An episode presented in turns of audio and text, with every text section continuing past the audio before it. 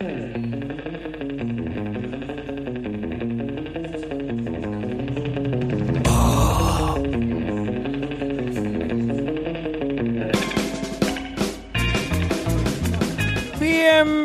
a Langoy, el mejor podcast de cultura popular desde aquí hasta la galaxia 2814, hasta el sector de la galaxia 2814.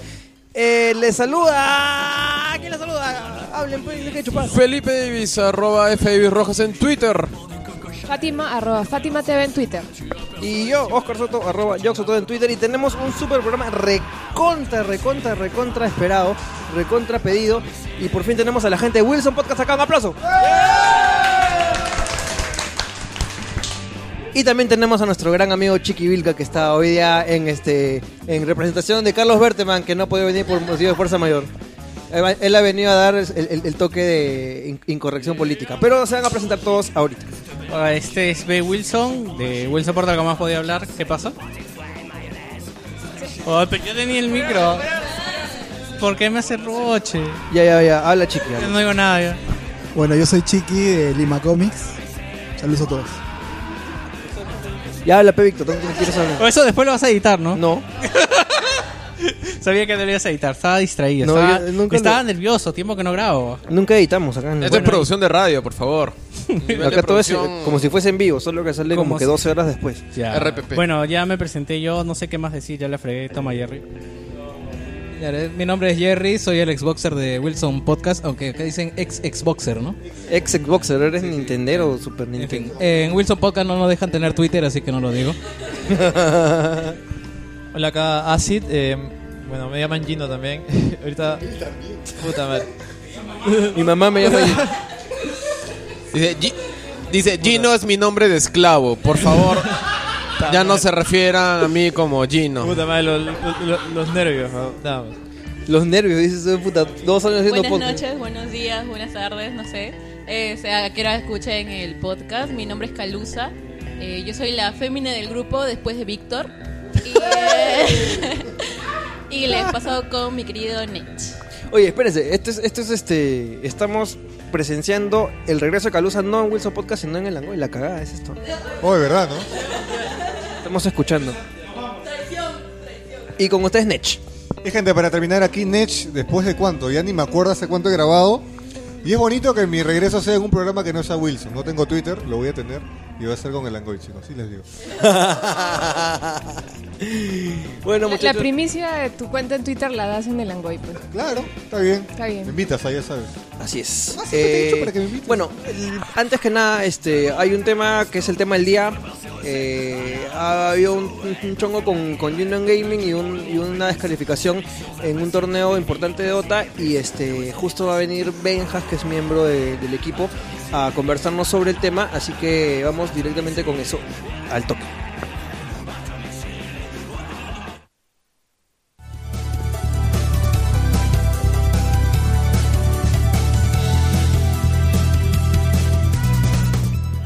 Bueno, y como les decíamos, estamos aquí con Benjas, él es miembro de Union Gaming y este vamos a conversar con él para que nos cuente qué es lo que ha pasado hoy día con el tema de la descalificación del equipo dentro de la Dota 2 Canada Cup. Este y creo que el que está más enterado en el tema de Dota es acá el amigo Felipe Davis. Primero saludamos a Benjas. ¿Cómo estás, Benjas? Eh, me siento muy triste por haber perdido ayer ese torneo. Sin tal? haber perdido. Perder sin haber perdido. Ah, cuéntanos, ah, para la gente que no está enterada del caso, más o menos qué ha ocurrido. Ocurre que hay una página este, famosa, no sé si es solamente de Dota, que postean ahí quejas, este, noticias o lo que sea, y, ahí postearon una, una persona X random. Posteó una foto de nosotros haciendo trampa, o sea, mirando stream del, del juego que, que nosotros... que estaba en vivo en ese entonces. Me parece que, que- que es Reddit, ¿no? Que estás hablando de Reddit. Reddit, sí. No sé, no tengo mucha información, pero bueno que postearon pues esa una foto donde salía una de las imágenes de las cámaras en donde nosotros estamos viviendo este haciendo trampa O sea, supuestamente mirando el, el stream, ¿no? De, del juego en vivo. Para poner un poquito en contexto, lo que yo he podido este, recoger es que sí, en, Reddit ha habido alguien que compartió un, screenshot del streaming de la Late Gaming House, que es donde estamos ahorita. Muchas gracias por, eh, darnos el, espacio para hacer el programa esta, esta noche. Eh, y bueno, ahí se veía pues que había un tema de alt ¿no? De que se cambiaba la, la- la pantalla. Ahora, este, una cosa que es bien clara es que no necesariamente eso quiere decir que puedas tener una ventaja dentro del juego, pero lo que sí Benjas me parece que estaba bien claro es, es que era en contra de las reglas. Había una regla específica que es la 9.3 que según he visto en la, en la lista de reglas de- del torneo que te imposibilita poder ver un, un, este un streaming al mismo tiempo que estás haciendo un, un juego de, de competencia, ¿no? Claro, o sea, sí, es, está, está, está prohibido, pero ¿cómo, tú, ¿cómo los organizadores tienen la certeza de que no estás viendo el... O sea, que estás viendo el stream o que no lo estás viendo? Acá fue una idiotez pensar que nosotros estábamos viendo el stream a, a mala... Con dolo, por decirlo de alguna manera. Claro, sea, mala fe. A mala fe, sabiendo que hay miles de cámaras acá, nos están filmando hasta el poto y, y, y- y- y vamos a aprender el stream y vamos a hacer trampa. Me parece, me parece, me parece idiota, pero bueno, la persona que estaba ahí ha estado ahí todo el tiempo posible para buscar un- algún error para, para poder cagarnos, ¿no? De repente el stream que él tenía lo había abierto mucho antes que empiece, lo ha podido pausear y cuando él minimizó, porque él tiene la costumbre de. Creo que esa es la costumbre de casi todos los gamers, de cuando es- están Cuando- muertos en el cuando juego. te matan en el Dota, te tú ma- altaveas para un minuto, juegas en el Facebook. Alta veas, ¿no? Haces Entonces, otra él- cosa, eh, ¿no? Este juego, o sea, Sora, o sea, el jugador de mi Este, team, tiene esa costumbre. Acá Nech, que es el especialista en Dota de Wilson Podcast, este quiere hacer un par de preguntas. Acá, una pregunta. Este, ¿qué, cómo, mo- ¿Cómo te puedes defender que esa imagen la pueden tomar en cualquier momento porque la Elite Gaming House está streameando todo en cualquier momento? ¿Cómo te puedes defender de que ese momento fue exactamente en la partida donde están jugando? Porque puede ser en otro momento, pero él dice, no, fue en ese momento de la partida. O sea, ¿qué pruebas tienen ustedes de que ese momento que pasó y no fue exactamente durante el torneo que estaban jugando? No, lo que pasa Creo- es que la imagen es una captura y, y sí no, no hay... no hay video, pues es solo una captura de, de, de- de imagen. Claro, o sea, cómo la persona que subió está probando de que fue en el momento exacto del torneo. Pues porque en la imagen se ve que todos estamos con la imagen del Dota. Ah, Pero de- se de- de supone que ustedes están jugando todo el día porque están entrenando. Claro. Y puede ser ponte a las 5 de la tarde que están jugando, como No, puede ser a las 10 porque de la noche que siguen jugando. Creo que hay un historial de. Hay un historial. En el Twitch, tú puedes entrar al Twitch y ver el historial de. O sea, hay un video videos. claro, que están grabados, pues entonces. Sí, creo que sí. De repente un- algún enfermito que no tiene vida se estaba ahí esperando el momento preciso para que Benjas o alguien cometa un error y, y- y tomar algo o buscar alguna forma de, ¿no? de, de- de tomarnos como tramposos porque nosotros ganándole a, a unos peruanos ganándole a, a un equipo norteamericano que son buenos que, que han viajado a torneos eh, internacionales no y, y pues buscaron ahí no y entonces hay un errorcito que no, no nos ayudó en nada en la partida, absolutamente en nada. Les hemos ganado limpiamente y tampoco fue fácil ganarles. Fue muy costoso, pero igual les ganamos 2-1. La, la pregunta que viene ahora de todas maneras es, ¿qué es lo que viene para Union Gaming? ¿Cómo piensan afrontar esta situación que es jodida de todas maneras? Está, es- Sí, una cosita, perdón. Entonces, al, sé que les han puesto una sanción, pero esa sanción es específicamente para esta liga canadiense, ¿no? No Para- es para todos sus eventos internacionales. Sí, sí, solamente es para su liga canadiense. Ya, Correcto, es entonces para ahí aclarar un poco a los que nos están Sí, escuchando. desmintiendo que- porque por ahí hay el rumor de que la- el ban era para otras otros torneos, otras ligas más importantes incluso y bueno, eh, no no este el internacional específicamente, pero no tiene nada que ver con el internacional este este esta prohibición, este ban que les han puesto. Solo es para Canadá este Dota 2 Cup. Sí, solamente es para Canadá, co- nada más. Claro, porque o sea, el miedo está en que dicen, no, si han cometido este error, va a repercutir en la futura invitación, porque creo que tienen un mes acá que Valve mande las invitaciones al TI5. Bueno, Ustedes eso- como equipo, ¿qué cosa tienen planeado hacer para revertir esa situación? Claro que lo hecho, hecho está, pero respecto a como equipo, De ahora en ¿qué- adelante, ¿no? Que- que- Claro, de ahora en adelante, ¿cuál es su, su imagen que tienen que mostrar ante esta, ante este problema que han tenido? Sobre todo por el hecho de que ya ha- hay este antecedentes por el tema de las pausas y esto que, ha traído también situaciones incómodas. Eh, pero justamente por eso mismo, yo, y en lo pongo en un artículo, es que hay que cuidarse más todavía en, en cometer esta, esta- estas faltas que no son necesariamente, como estamos hablando hace un rato, con mala fe, sino más que nada son este torpezas o, o- o cosas que no han debido suceder por descuidos. Creo que esas son reglas tontas porque en realidad no todos los equipos viven en una casa donde hay puras cámaras, ¿no? Entonces Eso esa es regla, eso también es cierto. esa regla solamente no sé para, no sé ah, específicamente no sé para quién va, o sea esa regla es tan tonta. Claro, que, o sea, presenciales entonces esos- el equipo torneos. que yo he jugado contra el equipo que he jugado ellos tranquilamente han podido ver el, abrir el stream y pues nadie se enteraría, pues cómo se van a enterar, es, es una regla. Exactamente. Yo tengo una pregunta.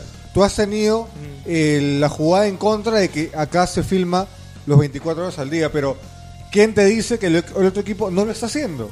O sea, el- o sea, eso para eso existe el, el delay. En los Claro. streams hay delay de 5 Pero minutos. tienes que tener en cuenta que, eh, por ejemplo, un ward dura 7 minutos y la idea máximo es de 5. O sea, si lo pones en el minuto 0, eh, durante los 5 minutos, el ward todavía puede estar si es que no lo has detectado. Eh, Por, creo- eso, es, por eso ahora que eh, las cámaras te graban todo el día, tienes esa jugada en contra, a lo que me voy. Claro, está bien. Esa, eh, mira, ese, este... El guard dura 6 minutos y el stream 5 minutos para que lo puedas, o sea, para que lo puedas guardear. Y, o sea, no hay ventaja en nada. Te das cuenta, si así lo rompas, falta un minuto para que se vaya. O sea, y ni siquiera hemos roto ni un guard, creo que en ese Dota, y tampoco hemos este, pauseado en ningún momento como para que los stream, o sea, como, o sea, comúnmente dicen que se, se, se- se pausea. Ah, ya. Eh, comúnmente dice que se pausea para mirar el stream y esperar, ¿no? Esperar este el momento que se, se llega hasta el pause y saber lo que está pasando, ¿no? Pero en este, en este entonces no hubo ni un pause, no, no hubo nada en, en contra de las reglas, simplemente un, un enfermito que ha estado fijándose del stream a que alguien minimice de repente o, o ver algún error, ¿no? Entonces hizo screenshot y lo, lo, lo, lo subió a Reddit y es una persona random que su nick es sabe o no sé, pues, ¿no? Yo tengo una pregunta. ¿Qué has estado haciendo antes de, de- de estar en el podcast? Has estado jugando, ¿no es cierto? Has Antes estado en- compitiendo, has estado... Antes de estar acá en el bootcamp. No, no, ahorita en el, En el bootcamp. O sea, Claro. hace cinco minutos antes de entrar. O sea, acabas de, de salir de otra, de otra competencia. Eso es lo que creo que la gente debería tener conciencia de que ustedes continúan trabajando, ustedes continúan compitiendo y eso Ah. es importante. O sea, obviamente Porque lo que, lo que- Obviamente- lo que decía, por ejemplo, Oscar era el tema que como la gente es alarmista dice, no, que sí, ya no van a jugar nada, que un poco más se les cortan las manos, no. Yo creo que lo interesante es que la gente se dé cuenta de que ustedes siguen haciendo lo que ustedes hacen mejor, que es jugar Dota. Y que siguen jugando, que siguen compitiendo. Eso es lo más importante, ¿no? Me parece. Bueno, eso sí, nosotros no, no nos vamos a bajonear por, por lo que ha pasado. Lo- para mí lo único que hemos perdido ha sido plata, nada más. Pero mi dignidad sigue acá. Eso es lo importante, por eso te digo que has seguido compitiendo. O sea, si bien puede Sí. ser un balazo de agua fría, no has parado ni un momento. Eso es- No, yo creo sea, que es muy aplaudible. Le hemos ¿no? ganado al equipo más fuerte de, de- de- de la Cana Cup ahorita, que era favorito para ganar. Le hemos ganado y, y, pues, pues, no, este, mi dignidad sigue, ¿no? Yo sé que puedo regresar a, o- a otro torneo, reencontrarlos, volverles a ganar o, o- o- o ganar el torneo que, que yo quiera, que yo me proponga. Bueno, retomamos entonces la pregunta de Nech, que es ¿qué es lo que se viene para Union Gaming? Ya eh, tenemos este torneos, ¿te refieres a torneos? Sí, Ya. ¿qué- y, y la actitud que piensan tomar a partir de esto, todo eso. Ya, eh, nosotros tenemos. Estamos ahorita. No estamos. Tampoco estamos contentos, ¿no? Pero estamos trabajando más que nunca, estamos esforzándonos más que nunca. Y, y por ahora tenemos la WePlay que queremos quedar en buen puesto ganarlo. Y ahí eh, está el mejor team de. Está el- el mejor team del planeta, que es Evil Genius. Y pues a eso proyectamos y creo que si, si llegamos a ganarlo estamos tenemos una invitación creo que directa al International, creo yo. Listo, últimas Eh, para terminar, eh, te quiero preguntar. mucha gente está, está criticando al equipo en general por todo lo que ha pasado y lo que pasó anterior incluso por del problema del pause. Mucha gente no tiene la visión que tienen ustedes como jugadores porque la mayoría somos espectadores, y es la verdad. No jugamos al mismo nivel que ustedes. Y por eso incluso podemos opinar de manera errónea. ¿Qué le podrías decir a esa gente que solamente se dedica a criticar porque no puede llegar al mismo nivel que están ustedes? que que critiquen que no les hago caso, pues, porque en realidad un comentario que, eh, que no tiene nada que ver con, con lo que ha pasado realmente, porque las personas que, que, que sí saben se dan cuenta que un, un, un pause o un, un pause no tiene nada, no influye en nada en el juego, ¿no? Todos lo hacemos. Y brother. siempre, y siempre que nosotros ganamos, viene un maricón y se queja en el Reddit. Entonces, pienso yo que es más porque por el hate que por, por otra cosa, ¿no? Porque no quieren ver surgir un, equipo peruano, qué sé yo, ¿no? Entonces, También, también no es por ponerse como víctimas, pero también hay que hay que reconocer pues que a- a- este, lo- los equipos peruanos están recontra mal vistos y son recontra atacados en el en, en las, en los foros. Yo creo que eh, son atacados por otros peruanos, ¿ah? en realidad tienes razón, porque la persona que hizo ese post ha sido un peruano. Ha sido una persona que ha estado, ha sido uno de los cientos, cientos, porque no son miles los que ven el stream. Han sido una de las cientos personas que han estado viendo el, el- el stream mientras nosotros estábamos jugando. Algún enfermito que nos odia. Y pues ha posteado eso. Pues. Quizás a mí lo que me han dicho, especulan que ha sido una persona que hace apuestas. Que tiene predicciones de apuestas. Tú sabes que puedes apostar ítems en, en- en el juego, ¿no? Ahí- Claro, ahí- el- ahí el- está eh, la- eh, esos sitios horribles que no recomiendo ir como el Dota Lounge. Claro. Pues Bueno, Claro. siempre dicen que el enemigo de un peruano es otro peruano. Ay. Y eso lo sabemos todos. Pero ahora, más allá de... ¿Cómo le- o sea, un poquito saliéndonos de este incidente, ¿cómo lidian ustedes con los haters? Porque los haters a veces... O sea, acá a veces los fans como que se lo toman bien pasional, ¿no? O sea, te quieren y te odian. Si no ganas, te odian. Si ganas, palos. Si pierdes, palos. Es más, eso está ligado a las apuestas. Porque si tú ganas, me haces ganar. Si tú pierdes, me haces perder. Por eso te odio.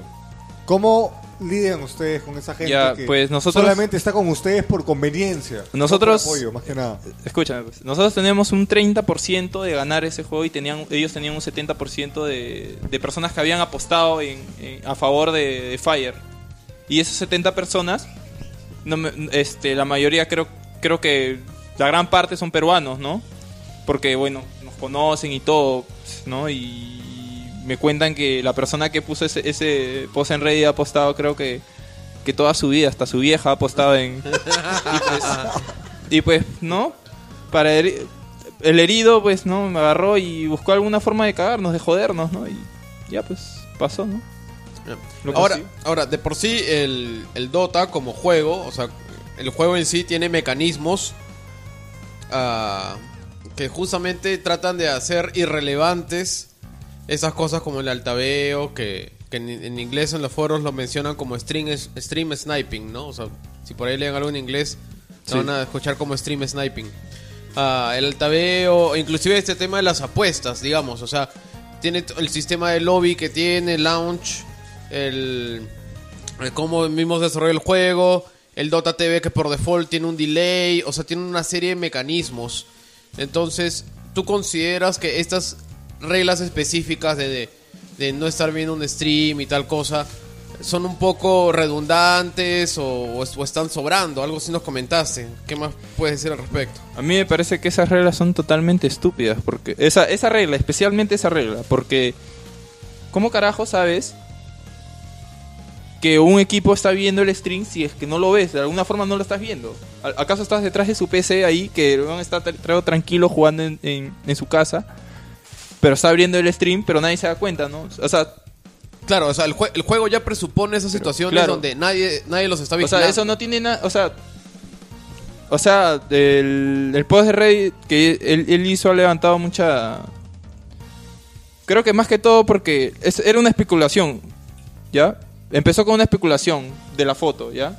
Porque en realidad tú no sabes este si va a ser descalificado no el por por esa foto. Lo que creo que más levantó Candela fue cuando lo postearon en, en el Trome. Cuando lo pusieron en el Trome creo que Ahí, ahí, se, ahí se armó la gorda, ¿no? Yo creo que el, el problema aquí es el tema de uno es inocente o no es inocente antes que se- o sea, lo primero es presumir que uno es inocente, ¿no? Entonces yo creo que acá la gente, desgraciadamente en el Perú, la gente pasa de amor al odio, de, de abrazos a te pego en el piso. Y yo creo que acá el problema es ese, ¿no? Que ¿por qué medir a la gente de esa forma y al resto no, ¿no? Como tú dices, ¿cuál es, o sea, cómo puedes implementar una, una, ese tipo de medida? ¿Cómo puedes decir que no pueden, no pueden ver el streaming si es que no hay forma de, de hacerlo, ¿no?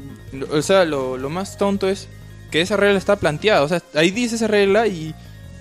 Y me parece que eso ya es, es, es muy tonto porque los streams tienen delay por algo, ¿no? Ah, Yo creo que el, el tema es ahí lo que se llama el criterio de equidad, ¿no? O sea, ¿por qué a ustedes los, los van a les van a dar la parte angosta y el resto el- la parte ancha, ¿no?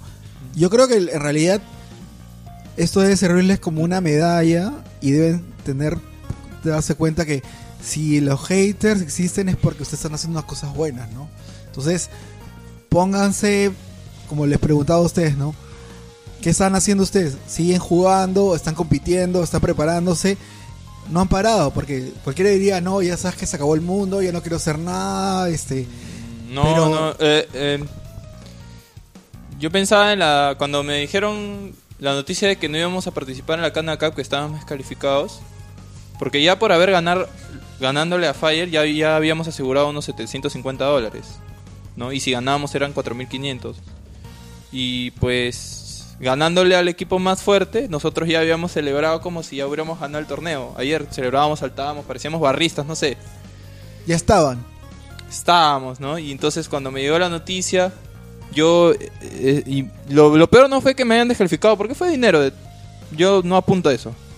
Eh, la noticia fue que me dijeron que no íbamos a poder participar en el International. Entonces yo chapé mis cosas y ya me estaba yendo para mi casa. ¿Para qué hablar, no? Como Ya- el chavo. Claro, como el chavo, pues ya me estaba yendo a mi casa y en eso aparece Fabio y me dice que, que, que, a- que Alex, que es nuestro manager, había entendido mal el, el post de Reddit que Fa- decía que... Fabio Cosillo, que es el gerente de la League Gaming House. Sí. em, y me dijo que no estábamos descalificados del International, o sea que solamente el torneo, ¿no? Pero por ejemplo, eso, eso aclara, por ejemplo, el tema la- de la, cómo se crean las reglas, es precisamente por las cosas que van sucediendo. Entonces, yo creo que por ejemplo esa, re- esa regla está totalmente desactualizada porque no hay forma de controlar, ¿no? Es como que yo te digo, no hagan esto, pero ¿cómo lo controlo, no? O sea, cosas que pasan mucho en el Perú, ¿no? Hay muchas reglas, pero cómo, o sea, no solo, no solo deben existir las reglas, sino cómo las implementas, ¿no? Cómo las controlas, ¿no? Y aparte yo creo que si ustedes, como demuestran, quieren jugar de una manera adecuada, deberían seguir haciéndolo, ¿no? Una, una última pregunta. Luego del post en Reddit, los organizadores del torneo les preguntaron a ustedes qué había pasado, les pidieron sus descargos, que explicaran o simplemente Pues vino la sanción. la verdad frente? es que esas personas son muy cerradas, o sea, especialmente cuando eres, eres peruano, ¿no? Mm. agarra y dice, no, en la regla dice que, que acá dice que el stream, ustedes han, han visto el stream, tenemos la foto acá, tenemos las pruebas. Lo siento, no, no, no, no hay forma y todavía se cierran, no hay forma de explicarles que no hay Exacto. ningún beneficio porque en realidad no hay, no hay ningún beneficio sabiendo que este hay cinco minutos de delay y, la, y lo que él hizo simplemente fue un altaveo, nada más, altavió y de verdad, este, entró al dot, o sea, fue algo, algo rápido. No sé Pero nunca les dieron la chance de, de- de explicar nada, en todo sea, caso. no nos dieron la chance, simplemente nos dijeron eso, sabes que ustedes están descalificados porque han hecho, en la regla dice, ¿no? Y en la regla, si está en la regla, o sea, es una regla tan tonta, pero igual estaba ahí, ¿no? Y pues, ya pues no, si no tengo, si no me cierran las puertas para ir, para, para poder jugar las qualifiers o, o ser invitado al international, entonces yo no, yo no me bajoneo, ¿no? Yo sigo para adelante y sé, si me he metido en este mundo, yo ya sabía que no, no iba a ser, no iba a ser fácil, para nada iba a ser fácil. Listo. Chévere. Oye, Beñas, muchas gracias, muchas gracias por este, por esto. Este, Nacho, ¿quieres decir algo? No, antes de que tú cierres la pequeña entrevista, de parte de Wilson Podcast quería agradecerte por las alegrías que nos has dado y simplemente dar nuestro apoyo como gamers, porque todos jugamos, todos somos gamers Sí. y sabemos lo que estás pasando y simplemente decimos cómo hacemos para que no nos pase eso a nosotros. Tú lo estás pasando, te apoyamos y simplemente tú sigue lo que estás haciendo porque hay gente que envidia básicamente lo que tú sabes hacer bastante bien. Así que sé que eres un excelente hard carry. Incluso yo a veces te sigo como hard carry que puedo jugar. Y para nada, de parte de Wilson Podcast, repito, el apoyo que tenemos hacia Union Gaming y hacia el Dota latinoamericano en general. Nosotros de parte de Langoy también ah, te damos las gracias por esas palabras.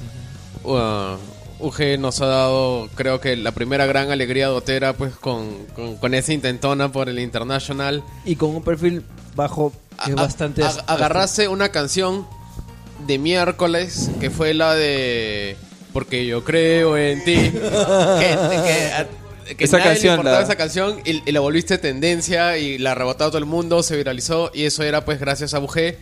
Y, y la gente pues, o sea, y donde el fútbol nos hace llorar, el, el Dota pues no- nos da alegría. ¿no? Claro. Gracias, o sea, gracias por eso.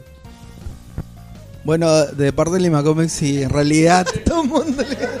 en realidad, yo como observador de, de, de Dota más que jugador, eh, yo creo que ustedes sí deben seguir para adelante y mucha fuerza y. Sí, tómalo como medallas, ¿no? Porque en realidad, si que- si es que pica, que se rasquen, ¿no? Bueno, cerramos. Muchas gracias, Benjas, por, por, por haber estado acá. y Gracias por dar tu, tu, este, tu opinión, tu punto de vista, tu versión.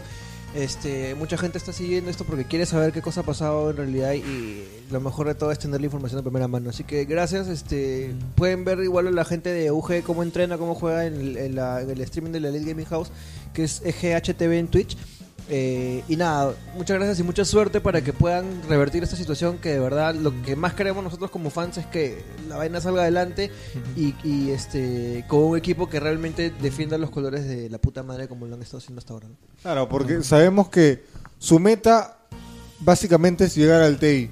Y sabemos que ustedes lo pueden hacer. Han cambiado de roster hace poco, sí, pero lo pueden hacer. Y Claro. básicamente, tú sabes que si hay gente que los odia es porque algo están haciendo bien. Así que ustedes mismos ya saben qué cosa es. Así que, nada, dejas para adelante, nada más. Gracias. Muchas gracias, muchas gracias. A ustedes.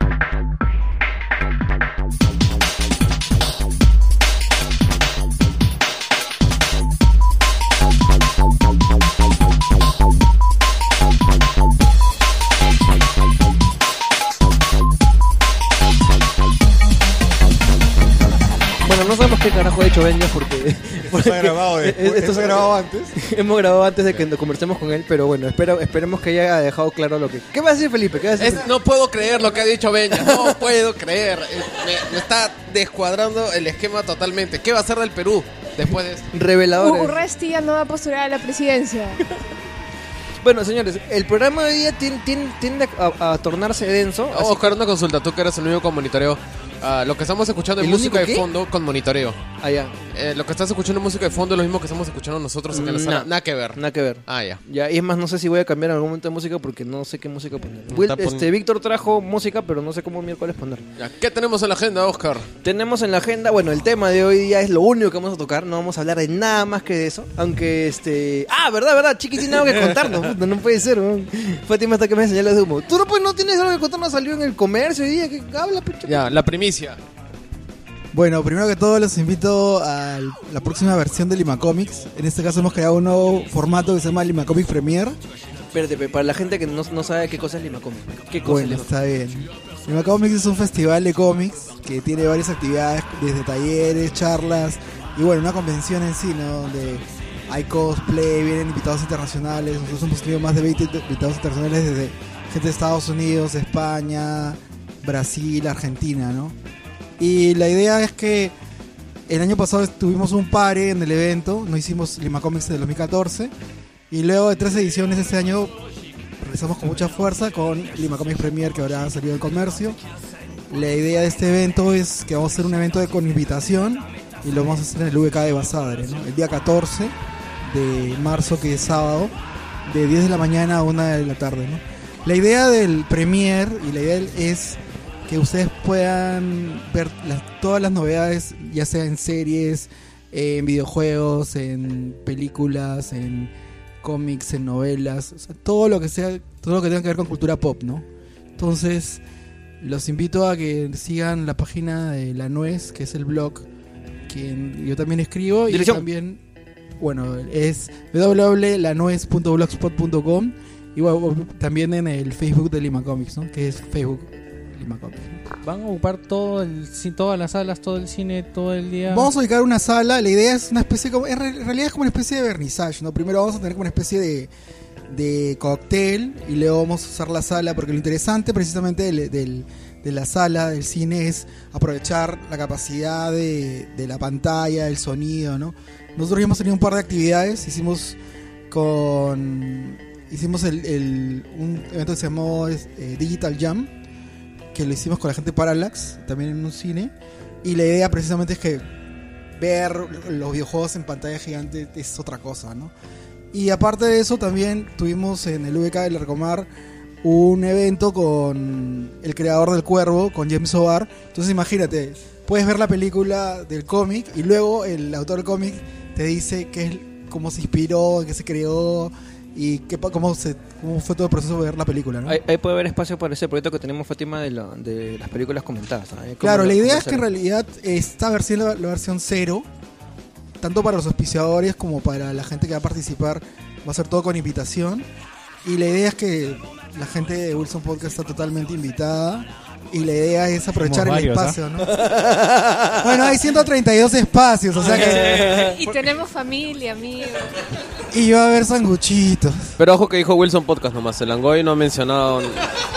No, el Langoy ya está, sobre, el Langoy ya está sobreentendido. Ay, ya. ay, ay. Oye, es que también vale vale vale aclarar que uno de los protolangois fue en un Lima Comics, pues, ¿no? En el- en Claro, una, uno de los, de los cierres. Estaba Fátima, estaba Berteman, también estaba Marcos Cifuentes y estaba... ¿Ese lo han el grabado? Fabio. No, no, no, no. ah, Y no me acuerdo ya ni de qué hablan. Hay fotos, sí.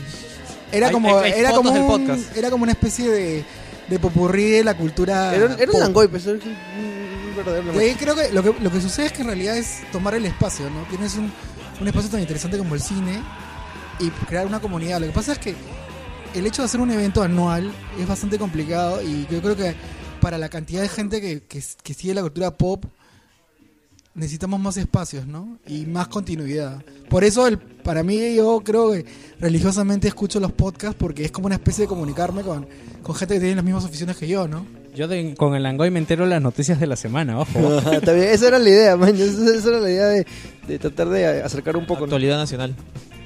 Muchas Por gracias. supuesto, Me- en Firalinarza. Me, me emocionan hasta las lágrimas. Bueno, eh, Hasta el horóscopo se entera. y el horóscopo, puta, de lo máximo. ¿Para qué Fátima, ver? ¿has El preparado, choculón, la gente quiere ¿Para qué choculón. ver amor, amor, amor el Langoy, señores? ¿Para ¿Has, qué preparado horóscopo, Fátima? No, has preparado nada hasta que la gente te va a odiar. Bueno, vamos di- directamente con el tema. pues,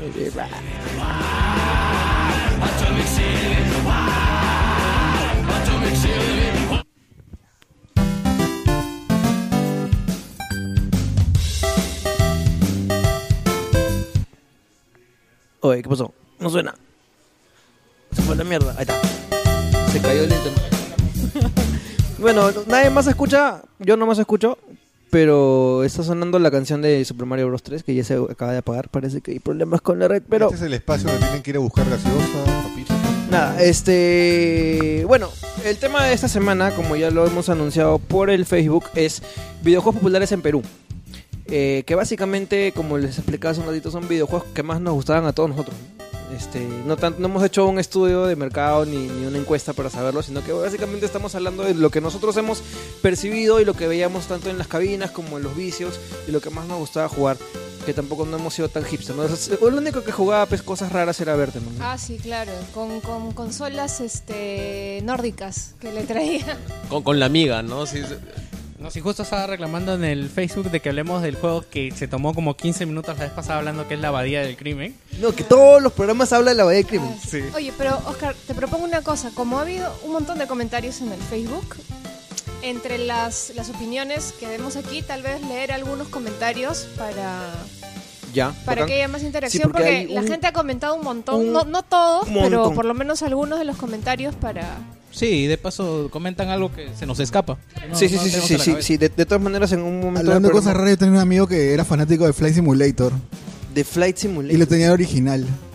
Pero el problema del Flight Simulator es el mando. Yo creo más que tener el original o no, es, es el, el- la palanca de, de avión. Yo creo que, o sea, poca gente aterrizó el avión, eh, despegó el avión. El problema o sea, era la palanca. Era muy, era muy interesante y, y encima era demasiado detallista, ¿no? O sea, Es que no es- ese juego, pues, no es un juego. Es que no es un Eh, no, no es un juego, es un simulador. Es, es, es Exacto. para entrenarte, claro.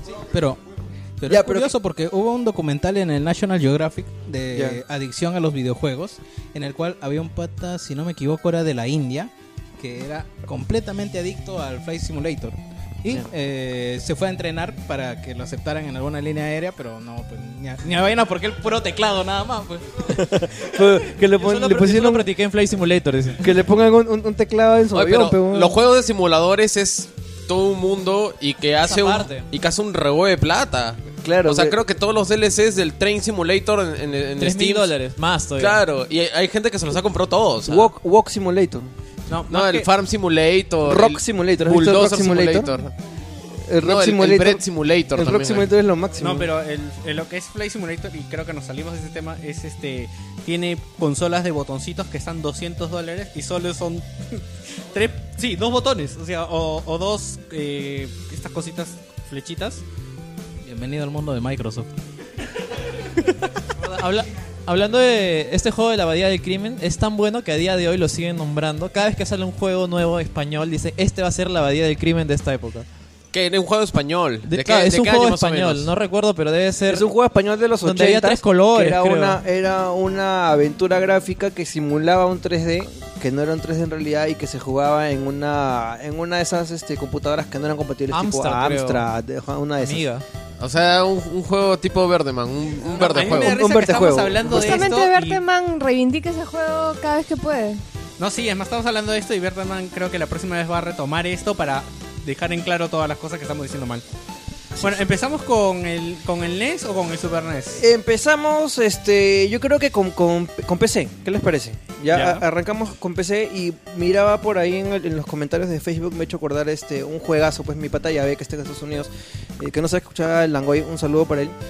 Me habló de un mega clásico que ustedes han hablado bastante en el, en el programa en Wilson, este, Doom, ¿no? Uh, No, yo creo que hay uno, al menos hay uno que yo jugué antes que Doom y que era todo el mundo en el colegio, de cuando tenían clase de computación, el que todo el mundo se, se metía, que era Príncipe Prince of Persia. Persia. Sí, Príncipe de sí, Persia. sí, yo Ya. también. En mi nido lo juego. Vamos a hablar de, de- vamos, vamos, vamos a, a- a hablar así para, para, para ir no quedarnos en muchos detalles de tres juegos. Entonces, hablemos de Príncipe de Persia, hablemos de Wolfenstein y de Doom.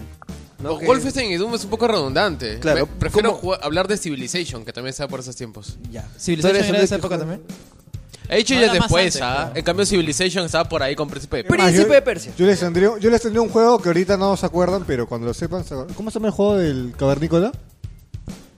Prehistoric, Prehistoric, Claro. obvio, pues, pero no lo quieren mencionar, no sé por qué. Ya, ya te vamos a hablar. No, ya, ¿después? va- ahora Vamos a hablar de hablemos. todo. Príncipe de Persia. En ese había color. En Príncipe de Persia. Tres colores creo que había. Rotoscope. Bueno, qué bueno que mencionas Príncipe de Persia porque ese fue el primer juego de PC que jugué en mi vida.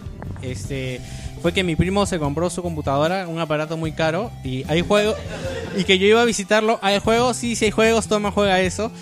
Y yo tenía 7 años. Y Príncipe de Persia es un juego muy duro. o sea, muy duro en el sentido de difícil para un niño de edad, ¿no? Y bueno, lo más loco que hice en Príncipe de Persia es apretar el botón turbo para pensar que va más rápido. Oye, ¿qué- Esa es la locura. Y yo aprendí DOS, obviamente lanzando el Príncipe de Persia, pues no, porque tenías que meterte la carpeta, etcétera, etcétera. Y cuando el príncipe de Persia se caía encima de esas este púas, llorabas, me imagino. Prince, Prince.exe era. Punto exe, sí, sí, sí. No era genial, igual, al igual que Víctor, eh, a mí me compraron la primera PC en el 96 y fue el primer juego que jugué porque vi a mi papá jugando.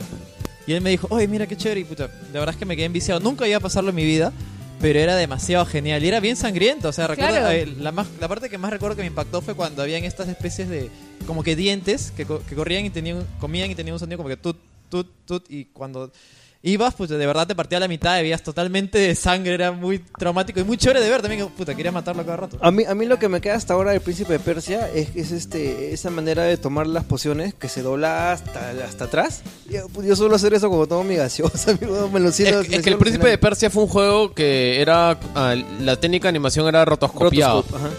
Y eso hacía que hasta ahorita tenga una cualidad que es difícil de conseguir en otros tipos de animación. Y es curioso que es, es eh, totalmente identificable el sonido de esta doble guillotina que te aplastaba, de las púas en el suelo y ese eterno combate de espadas presionando dos botones que podía llevarte tranquilamente tus dos o tres minutos, pero tú lo sentías como que era un media hora que estabas espadeando con el otro patita. Una cosa que era súper interesante de esa época también era el, el tema de las claves, ¿no? Porque como los juegos generalmente eran piratas, entonces este, tenés que conseguir las claves para poder tomar la posición adecuada para pasar, pasar el juego, ¿no? Sí, aparte que Príncipe de Persia tenía pociones que te mataban, con efectos negativos. Sí, pero, eh, bueno, en mi, esto no eran verdes, era blanco y negro. Pero al- algo que quería mencionar es que Príncipe Persia es el único, uno de los pocos juegos, de los primeros juegos, en el que tú pasas una ventana, una pantalla y ves algo desconcertante y te regresas. No sé si les ha pasado. Entra- ¿Qué es eso? No, te regresas. Ya, sí. Oye, otra cosa más, hablando de la ro- rotoscopía, el efecto se logró porque el, el programador eh, grabó a su hermano siendo atropellado, ¿no? Lo atropelló con un carro. Ah, cuenta tú. ¿Qué mierda? No, no, no, ¿qué habla? No, hay un video, si lo buscas en YouTube, eh, el- la grabación original en VHS de tal cual las animaciones de Prince of Persia, del cual el pata se inspiró para hacerlos, pues. Pero es tal cual, o sea, la misma animación de que se agacha, de que salta. No, eso es un creepypasta, güey. Justo hablando de lo, lo de la relación del tiempo, para mí ese juego en esa época era como que duraba 20 horas. Y recuerdo que me quedé bien WTF cuando descubrí que en realidad duraba una hora. Y si no la pasabas en una hora, perdías. Claro, eso era súper interesante que tuviera un timer. Sí, sí, sí. Y aparte, no sé si se acuerdan, no se acuerdan Sí del, tenía, del, tenía raton- abajo. del ratoncito. Cuando venía el ratoncito y te salvaba. que Ay, activa- hay una parte donde, es otro juego, donde creo. esperabas y venía el ratón y activaba una de las trampas. Nunca llegué ahí. Yo me acuerdo de ahí. De... Años después me puse a investigar y había cosas más interesantes, como por ejemplo, adelante había una especie de espejo en el cual si tú corrías salía tu clon negro. O era tu Ah, sombra, claro, era tu claro, sombra. claro, sí me acuerdo, tu sí me- sombra, sí me y era acuerdo. espectacular, o sea, que esos conceptos Sí. eran muy, muy geniales. Rayadazo. Qué buen juego. Este. Quiero, para terminar con lo de Príncipe de Persia, creo que ese fue el primer juego que te hacía alucinar con las cosas que podían pasar. Y fue el inicio de muchos mitos en el videojuego. Ahora que mencionas lo de la sombra negra, eso lo escuchaba en Street Fighter. Lo he escuchado en muchos juegos de que decían de que pasa, oye, haces tal cosa y sale tu clon negro. Era muy chévere porque o viene era- un ratón. O sea, ejemplo, esas cosas yo- yo no pasaron a, a otros juegos más adelante en el tiempo. Yo no sabía, o sea, yo la primera vez que jugué, o sea, llegué al espejo y me quedé atorado, pues una vez en el colegio hablando, oye, pero intenta saltar, puta, me quedé what the fuck cuando de verdad salió la sombra del otro lado, fue increíble, ¿verdad? Fue muy, muy bueno. Eso también era interesante, que en esa época uno, No tenía, uno tenía que, uno- aparte de eso, tenía que pensar como el que había creado el juego, ¿no? Entonces era, era ponerse en la posición del que había creado el juego y qué es lo que estaba pensando y qué es lo que debías hacer, ¿no? Y sobre todo también en los quests, ¿no? O sea, una cosa que a mí me encantaba, por ejemplo, Hero Quest, juego de juegos, ¿no? Ahora, este, otro juego que estábamos mencionando era, bueno, la, la evolución, ¿no? Este, y de software, ¿no? Primero Wolfenstein y después Doom. Eh, qué juegazo. E- Ese, ese juego yo juraba que era solo un nivel. O sea, solo los, los niveles que te venían en ese disquete Sí, mierda que no, te no, no. En- por ejemplo, en, en mi computadora me vino con eh, un CD de demos, en el cual venía Doom, Heretic, Team Park, un montón de juegazos que eran demos también, pero para mí eran eso el juego completo. Y yo jugué Doom antes que Wolfenstein. Y era alucinante, pues de hecho me daba miedo, me daba mucho Sí, miedo. sí, no podía sí, jugarlo, sí. no podía jugarlo porque Sí. me daba miedo. Una cosa graciosa de, de Wolfenstein era esa de, de par- para apretar la barra y, y ir por las paredes para ver si encontrabas algún secreto, ¿no? Entonces Claro. apretabas la barra y corrías alrededor de la pared Por toda la para si encontrabas algo por ahí. y también lo interesante de Doom fue que primero salió una versión que necesitaba más memoria y nadie podía, casi nadie tenía la computadora con la memoria para, que, para poder jugar Doom. Entonces tuvieron que esperar a que saliera una versión con, que necesitaba menos memoria y ahí recién la mayoría que tenía menos memoria lo pudo usar. Y también lo interesante de Doom es que la gente empezó a hacer redes y empezaron a jugar en línea en las, en las universidades. Precisamente Doom, ¿no? O sea, fue uno de los primeros LAN parties, ¿no? Este, quería comentar aquí con respecto a Doom, es de que hay una serie en YouTube que es eh, Playing with Programmers, creo que se llama, donde juegan con George Romero, Romero. eh, todo el juego, creo, ¿no? Yo he visto solo un par y te cuenta todos los secretos, todas esas cosas. y Pero muy me, me parece que juegan un mod que es cooperativo, ¿no? No, O no, no, juegan el juego de él. este, En realidad, él mismo lo juega. En realidad juegan ya, Es curioso porque en todos ese tipo de gameplays solo juega Romero, no juega Karma, ni, ni otro más. Ahora, el Doom, otra cosa que nos trajo al menos eh, para muchos fue la iniciación en los cheats, ¿no? Claro, y de Porque era DQD el y de clip KFA. y el- y Ah, de me clip. Y de DQD.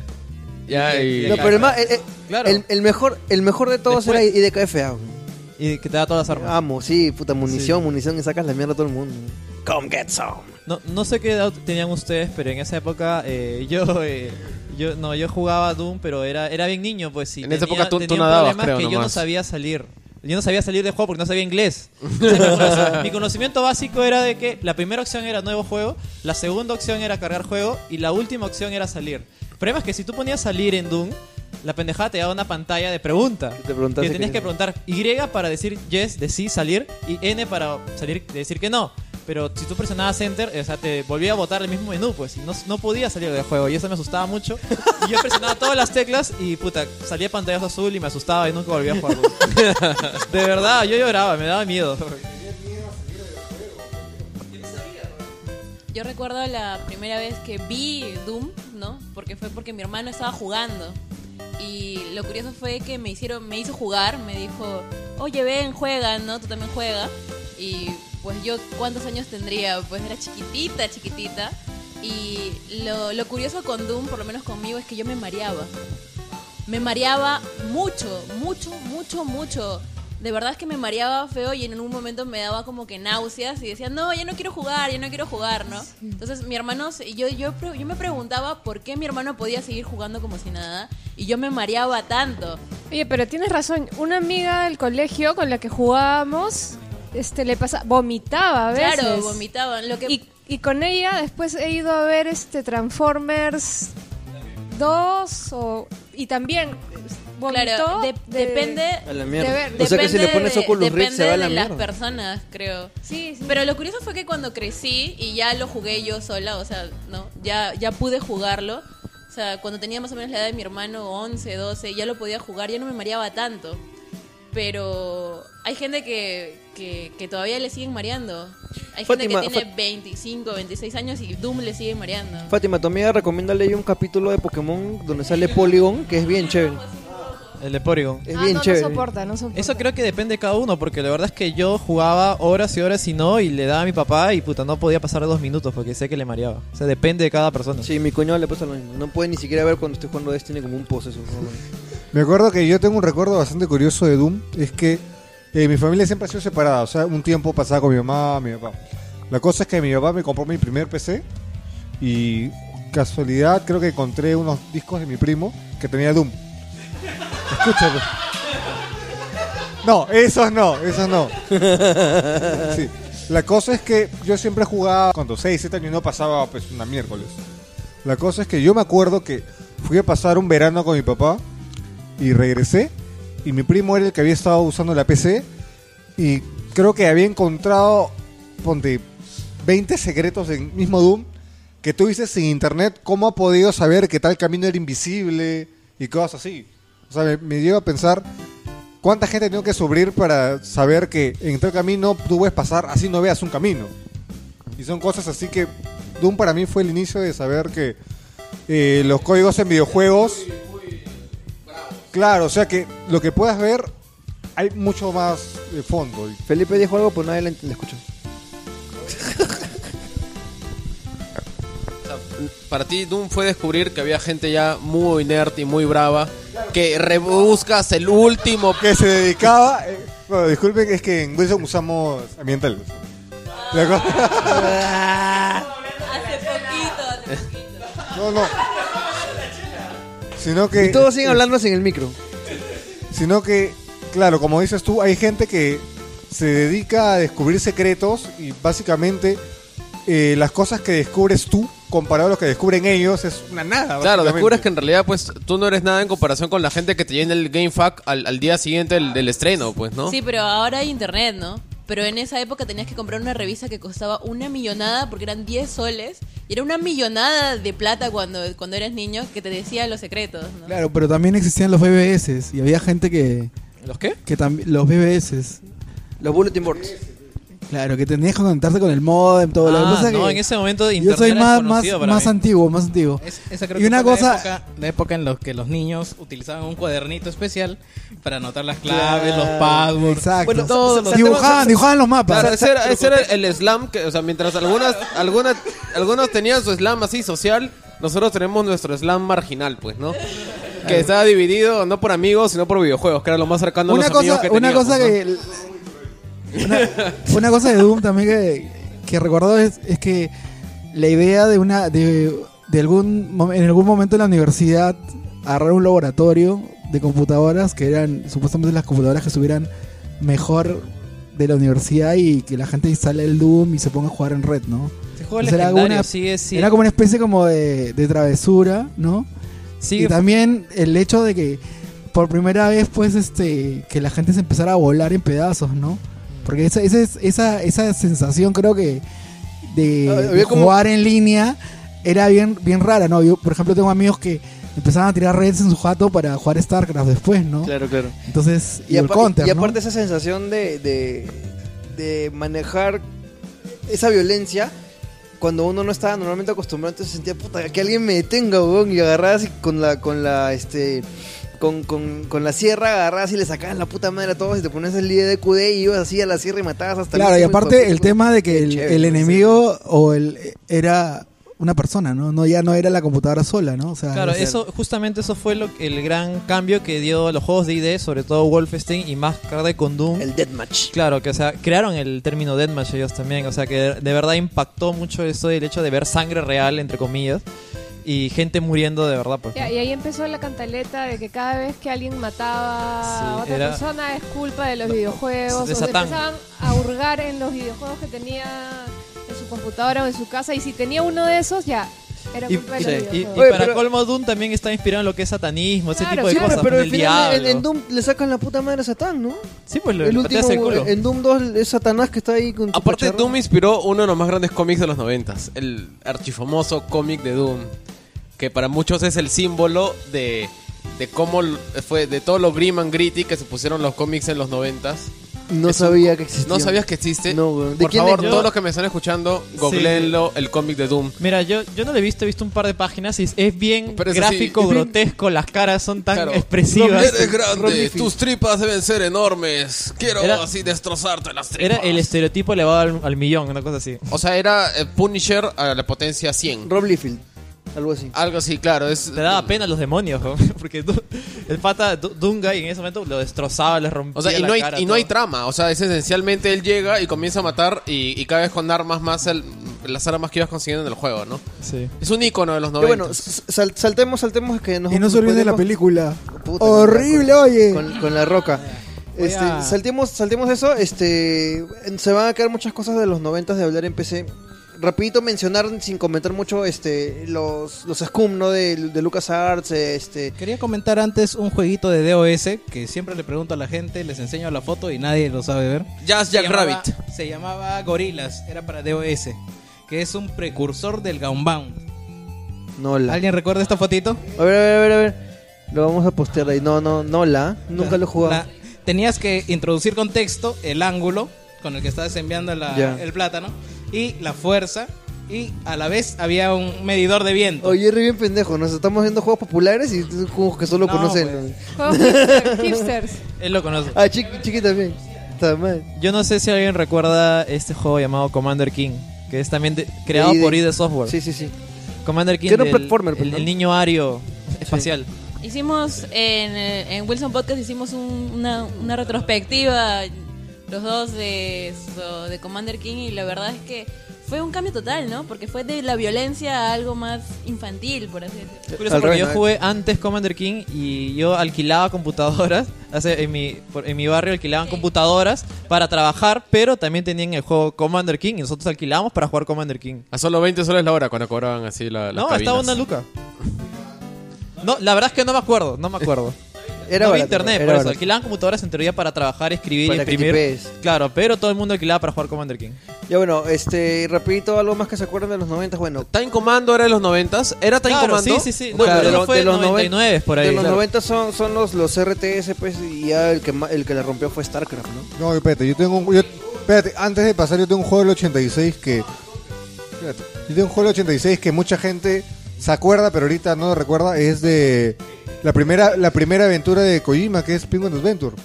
Oye, pues nadie jugó eso. ¿Cómo que no? ¿Cómo que no?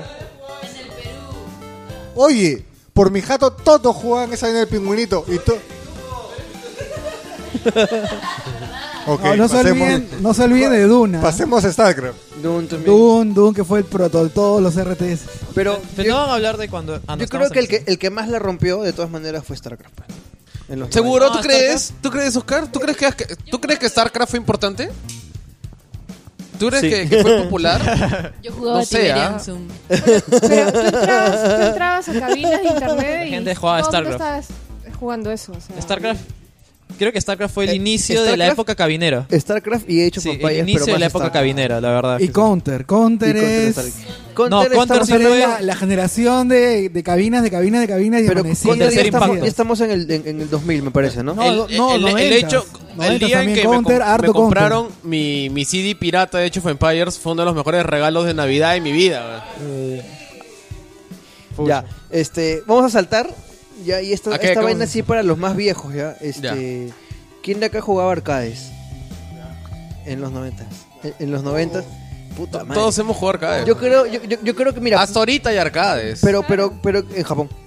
no, acá también. No, pero ya no, ya no es Y la como gente antes. se compra, este, se baja simuladores y todo para poder Son, son los, son los de Rusbegel, ese weón que, que hackea PlayStation y, y le- le- para que.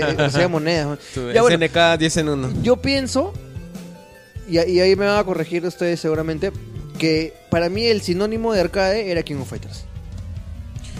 Bueno, yo- el fenómeno de arcade es el Bang Bang. No, yo creo que. No, no, no, eh, me yo hablo- creo, me yo creo refiero que a juego. empezamos por, por partes. Yo, y contando mi experiencia. Este. Shadows over Mistara. ¿Ese cuál es? Oh, ese era popular. claro, arcades. El de. Calabozos y Dragones, Calabozos pues. Dragones. Ah. Gold- Golden En Axe. arcades hay tres grandes géneros, que son los FPS, conducción y, claro, hay, bueno, hay shooters. Los, sh- los shooters. Claro, House of No, the los Dead shooters y son de todo los eso. Galaxy, House of the Dead, Galaxy. Ah, Centipede, shooter. los, los shooters. Y, eh, Los shoot 'em juegos up. de pelea. Los shoot 'em up también, tipo Capitán Comando. Ah, Metal Slug. todo. Acá era un clásico, el Capitán Comando, y también este juego de Spider-Man y sus amigos. Por ¿Se supuesto, acuerdan? Ah, claro. el don- En todas las pollerías de mierda había ese juego. de mierda. Avengers. Y el Avengers. Cuando los, cuando los matabas gritaban de una manera bien graciosa. como, Sí. Y salía Hawkeye, Spider-Man, Namor y... No, la gata negra. A ver, esto es algo que este, es para las chicas que escuchan el Langoy. Uy. Que iban a arcades cuando eran más chibolas, porque ahora ya no hay. Este, bueno, no hay tantos, ¿no? Que siempre que veían a una chica jugando en un arcade, se acercaban. Lo, tú tenías pues 12, 13, 14 años y esos, esos patas ya tenían pues 16, 17, 18 y te decían, te lo paso, te lo 25. paso, esto, te, te lo paso, te lo paso. Y, no, y o sea, ya era una suerte de acoso ya, porque molestaban y molestaban, ¿no? Uno quería jugar en paz y te, te decían, no, pero te juego una ficha para que de ahí sigas tú. No, y se plantaban al lado tuyo. Se plantaban a tu ahí lado. A ver hasta que te vieran perder Claro, o, era, o- o dudar era- y ahí ya querían entrar. Era bien incómodo y este, déjame contarles algo que me contó este Osvaldo de, del que es del podcast, ¿no? Que colabora en la página, que dice que él tenía que había una chica en, en, en el arcade en el que él iba que le decía la chica Tekken, porque era la chica que jugaba Tekken, siempre jugaba Tekken, pero uno se acostumbra, eh, o sea, uno empezó a acostumbrarse en esa época a ponerse unos buzos grandazos, una poleraza así, te tapabas la cara y como que para pasar desapercibida para que Pirañón, no te pirañón molestaran. Claro, no, para que no te molestaran, así como que no soy acá, déjeme jugar, no soy acá. No había momento más incómodo en el arcade cuando tú estabas jugando tan feliz y alguien se paraba a mirar. Puta madre. O sea, independientemente de si era hombre o mujer, puta, es como que. El versus, creo que lo máximo. Puta, a, a mí me encantaba. En. Metal Slug. puta, ¡ah! Puta, Joaquín of Fighters y gritaba los poderes, weón. No, lo que yo tenía el miedo es que cuando estaba jugando, y venía un pibito más chiquito que yo y quería retarme y me ganaba. Para mí eso era, eso era lo peor. O sea, yo nunca he sido un gran jugador de peleas, pero yo me divertía jugando. Pero siempre que alguien me retaba decía, no, ya perdí que- la ficha. Es ¿Para que qué? El trato tácito que existe en el arcade es que tú estás predispuesto al reto. Claro, tienes que responder. Exacto, tienes que no, ser si no noble. alquilabas ¿no? tu Dreamcast y jugabas solo ahí en... Claro, pues, pero siempre... Pero también había, Wilson, había Pero siempre hay gente que te mira, te mira, ponte un minuto y mete la ficha. Generalmente- sabes, generalmente no, había- este o me va a partir la madre porque Había pinballs y pinballs. Por ejemplo, una cosa era jugar al bambaño y otra cosa irte al centro. El centro era con la liga mayores. Ahí Claro, era, claro, ahí era, el versus era con, con codito, con afuera te voy a agarrar. Claro, claro, claro, así, claro, claro. Era bien bravo. al de, al de Marina Park, para mí, la primera vez que fui a un arcade fue el de Marina Park. Y para mí, ese arcade era Metal Slug. O sea, iba solo para jugar Metal Slug. Y te Recuerdo que toda tu ahorré plata, una semana, ahorré un sol por día. Llegué a tener 7 lucas para pasar a Metal Slug 3, weón. Puta, ese día dije, ahora sí la hago con su madre. Y llegué hasta el tercer nivel, ¿no? Pero fue Puta, glorioso. 15 años después la pasó acá en la Elite Gaming House. ¿Verdad? Oye, estamos en la Elite Gaming House. Muchísimas gracias a Oye, toda la gente. de la recién Oye, qué dice. huevón. Recién se me ocurre agradecerle de verdad. Muchísimas gracias. Nos han salvado este, para hacer este, este, este programa. Muchas gracias a, a Fabio, muchas gracias a Augusto, muchas gracias a Alfredo. eh, también a Dolin que está por ahí. A la gente también de, de Union Gaming que está arriba jugando un torneo mientras Dol- nosotros Dolin es hecho todo un chef, ¿no? O sea, está que... Dolin está Siempre hecho- suben preparando, cocinando, un montón de cosas. Como bueno, ese huevón no sabe. Eh. es como para crearle su canal de YouTube, ¿no? O sea, Conti- continuando con los arcades. O los vicios, los vicios. no, pero así a nosotros en el Angoy nos gusta de cuando en cuando Poner Hablar huevadas. Y hablar, hablar huevadas. No, no, no, no, no son- Ya, continuando con arcade. Con- Continuando con arcades, por- el que más se comió mis 50 céntimos, mis fichas de sol y más dinero, tranquilamente me compro Play 4, Play, Play 5, con Play todo lo que 5. gasto ahí. Eh, gracias a Midway y a Nintendo, porque sacaron un juego de, de autos llamado Ah, el Cruising Crossing USA. USA. Claro. Y luego el Crossing World, que fue más viejo todavía. Y hasta actualmente lo sigo jugando porque tienen una maquinita acá en el Cine Star de Alfonso Ugarte. Ya. Y ahí cada cierto No, en tiempo, todos los, en todos los Norquis hay uno de esos, ¿ah? ¿Ah, sí? Sí, sí, he visto un montón. En el de, Oye, pero el- No, yo me ido al Cine en el de La Molina hay- ahí en el, en el Excelsior había, en- al costado del Cineplanet de Centro de Girón de la Unión, en Polvos Azules también había uno, eh, en Mamá, de hecho, también había.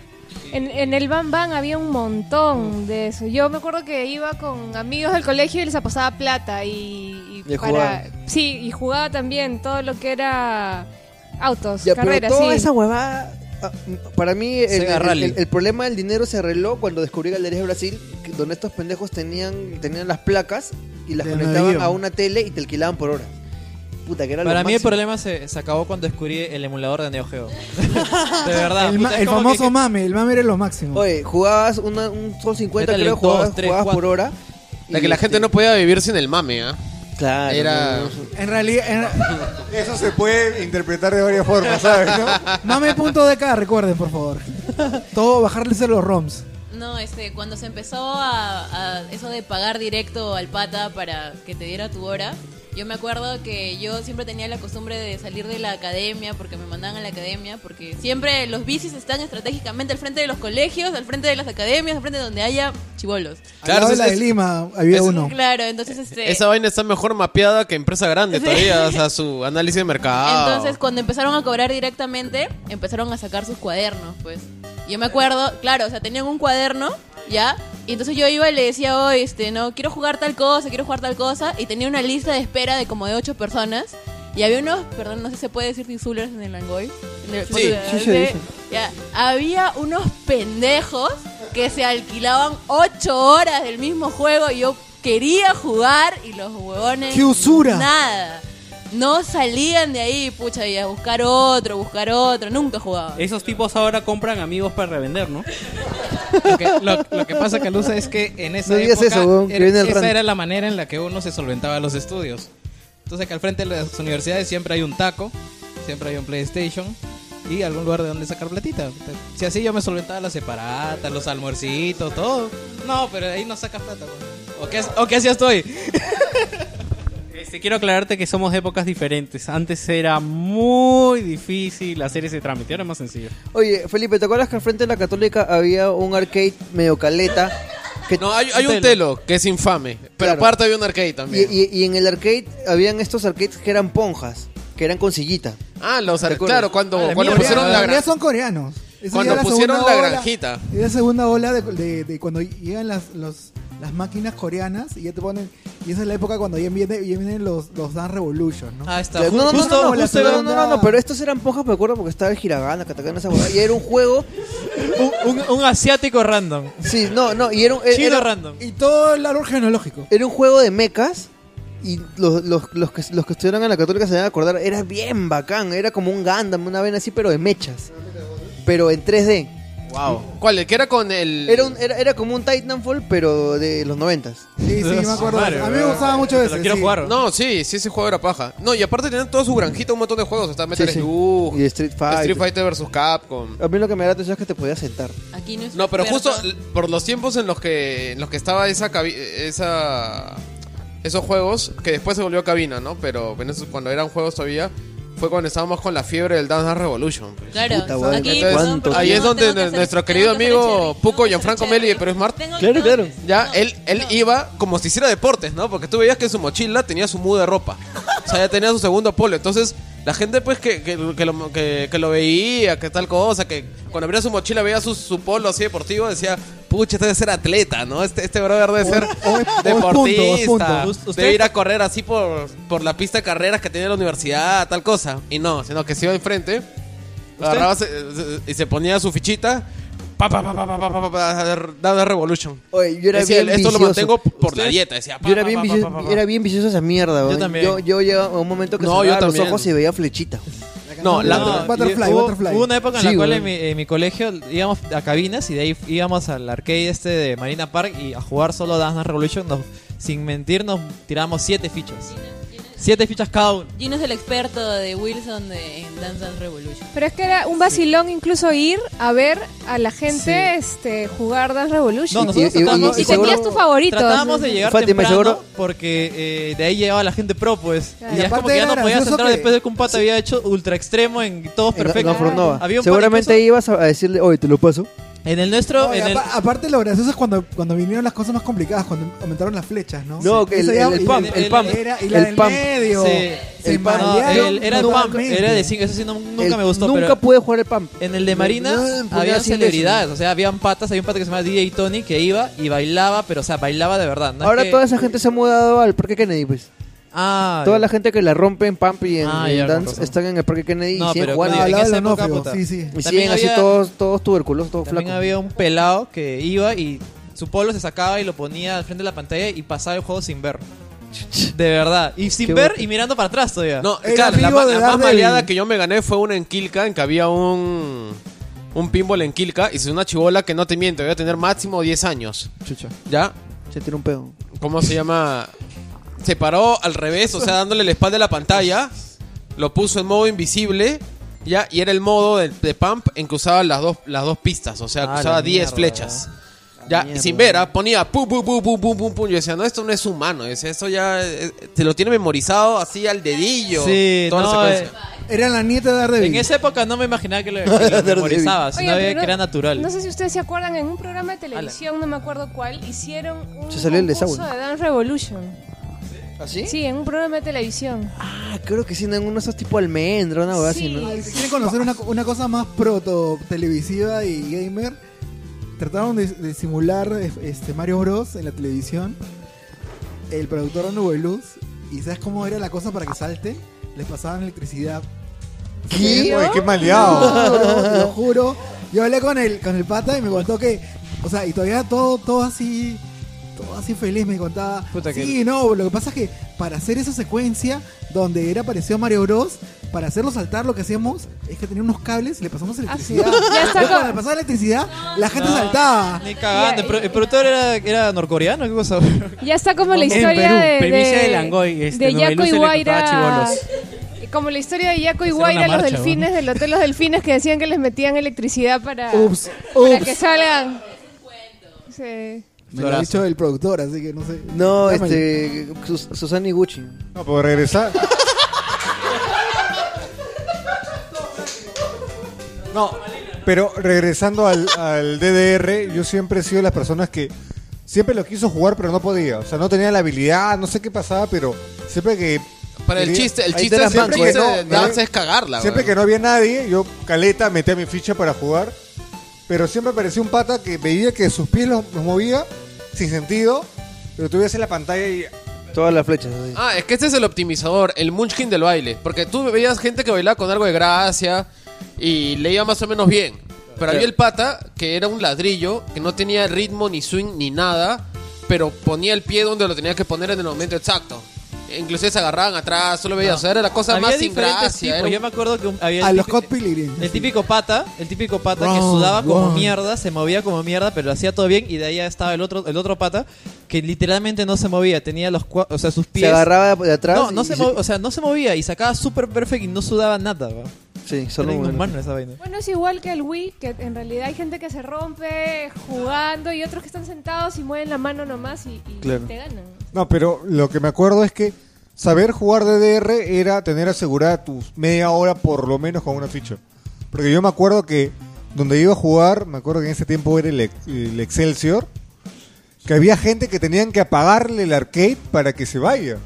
Porque ponían el modo ese que, gente, ¿ah? el modo Survivor creo que era que te iba eh, se acababa cuando perdías, pero los claro, No, los ese era el modo estándar, ¿ah? no podían perder y te- tenía que venir el guardia a apagarles el arcade para que se vayan, porque na- Ahí- nadie más podía jugar. Ahí, ahí aparece, ahí aparecen los modders de, de, de la- de las placas y, y había gente que consiguió hackear los, los- las máquinas y metían un PlayStation para que este, funcionaran con monedas. Claro. y Claro, jugabas la habla- versión de PlayStation hablando con ya un de delay los de mierda. weón. El modo de Neche era el modo Endless. Y yo me acuerdo que, clarito, de que había carteles que decían prohibido jugar en modo Endless. O sea, o se apagará la máquina, una cosa así.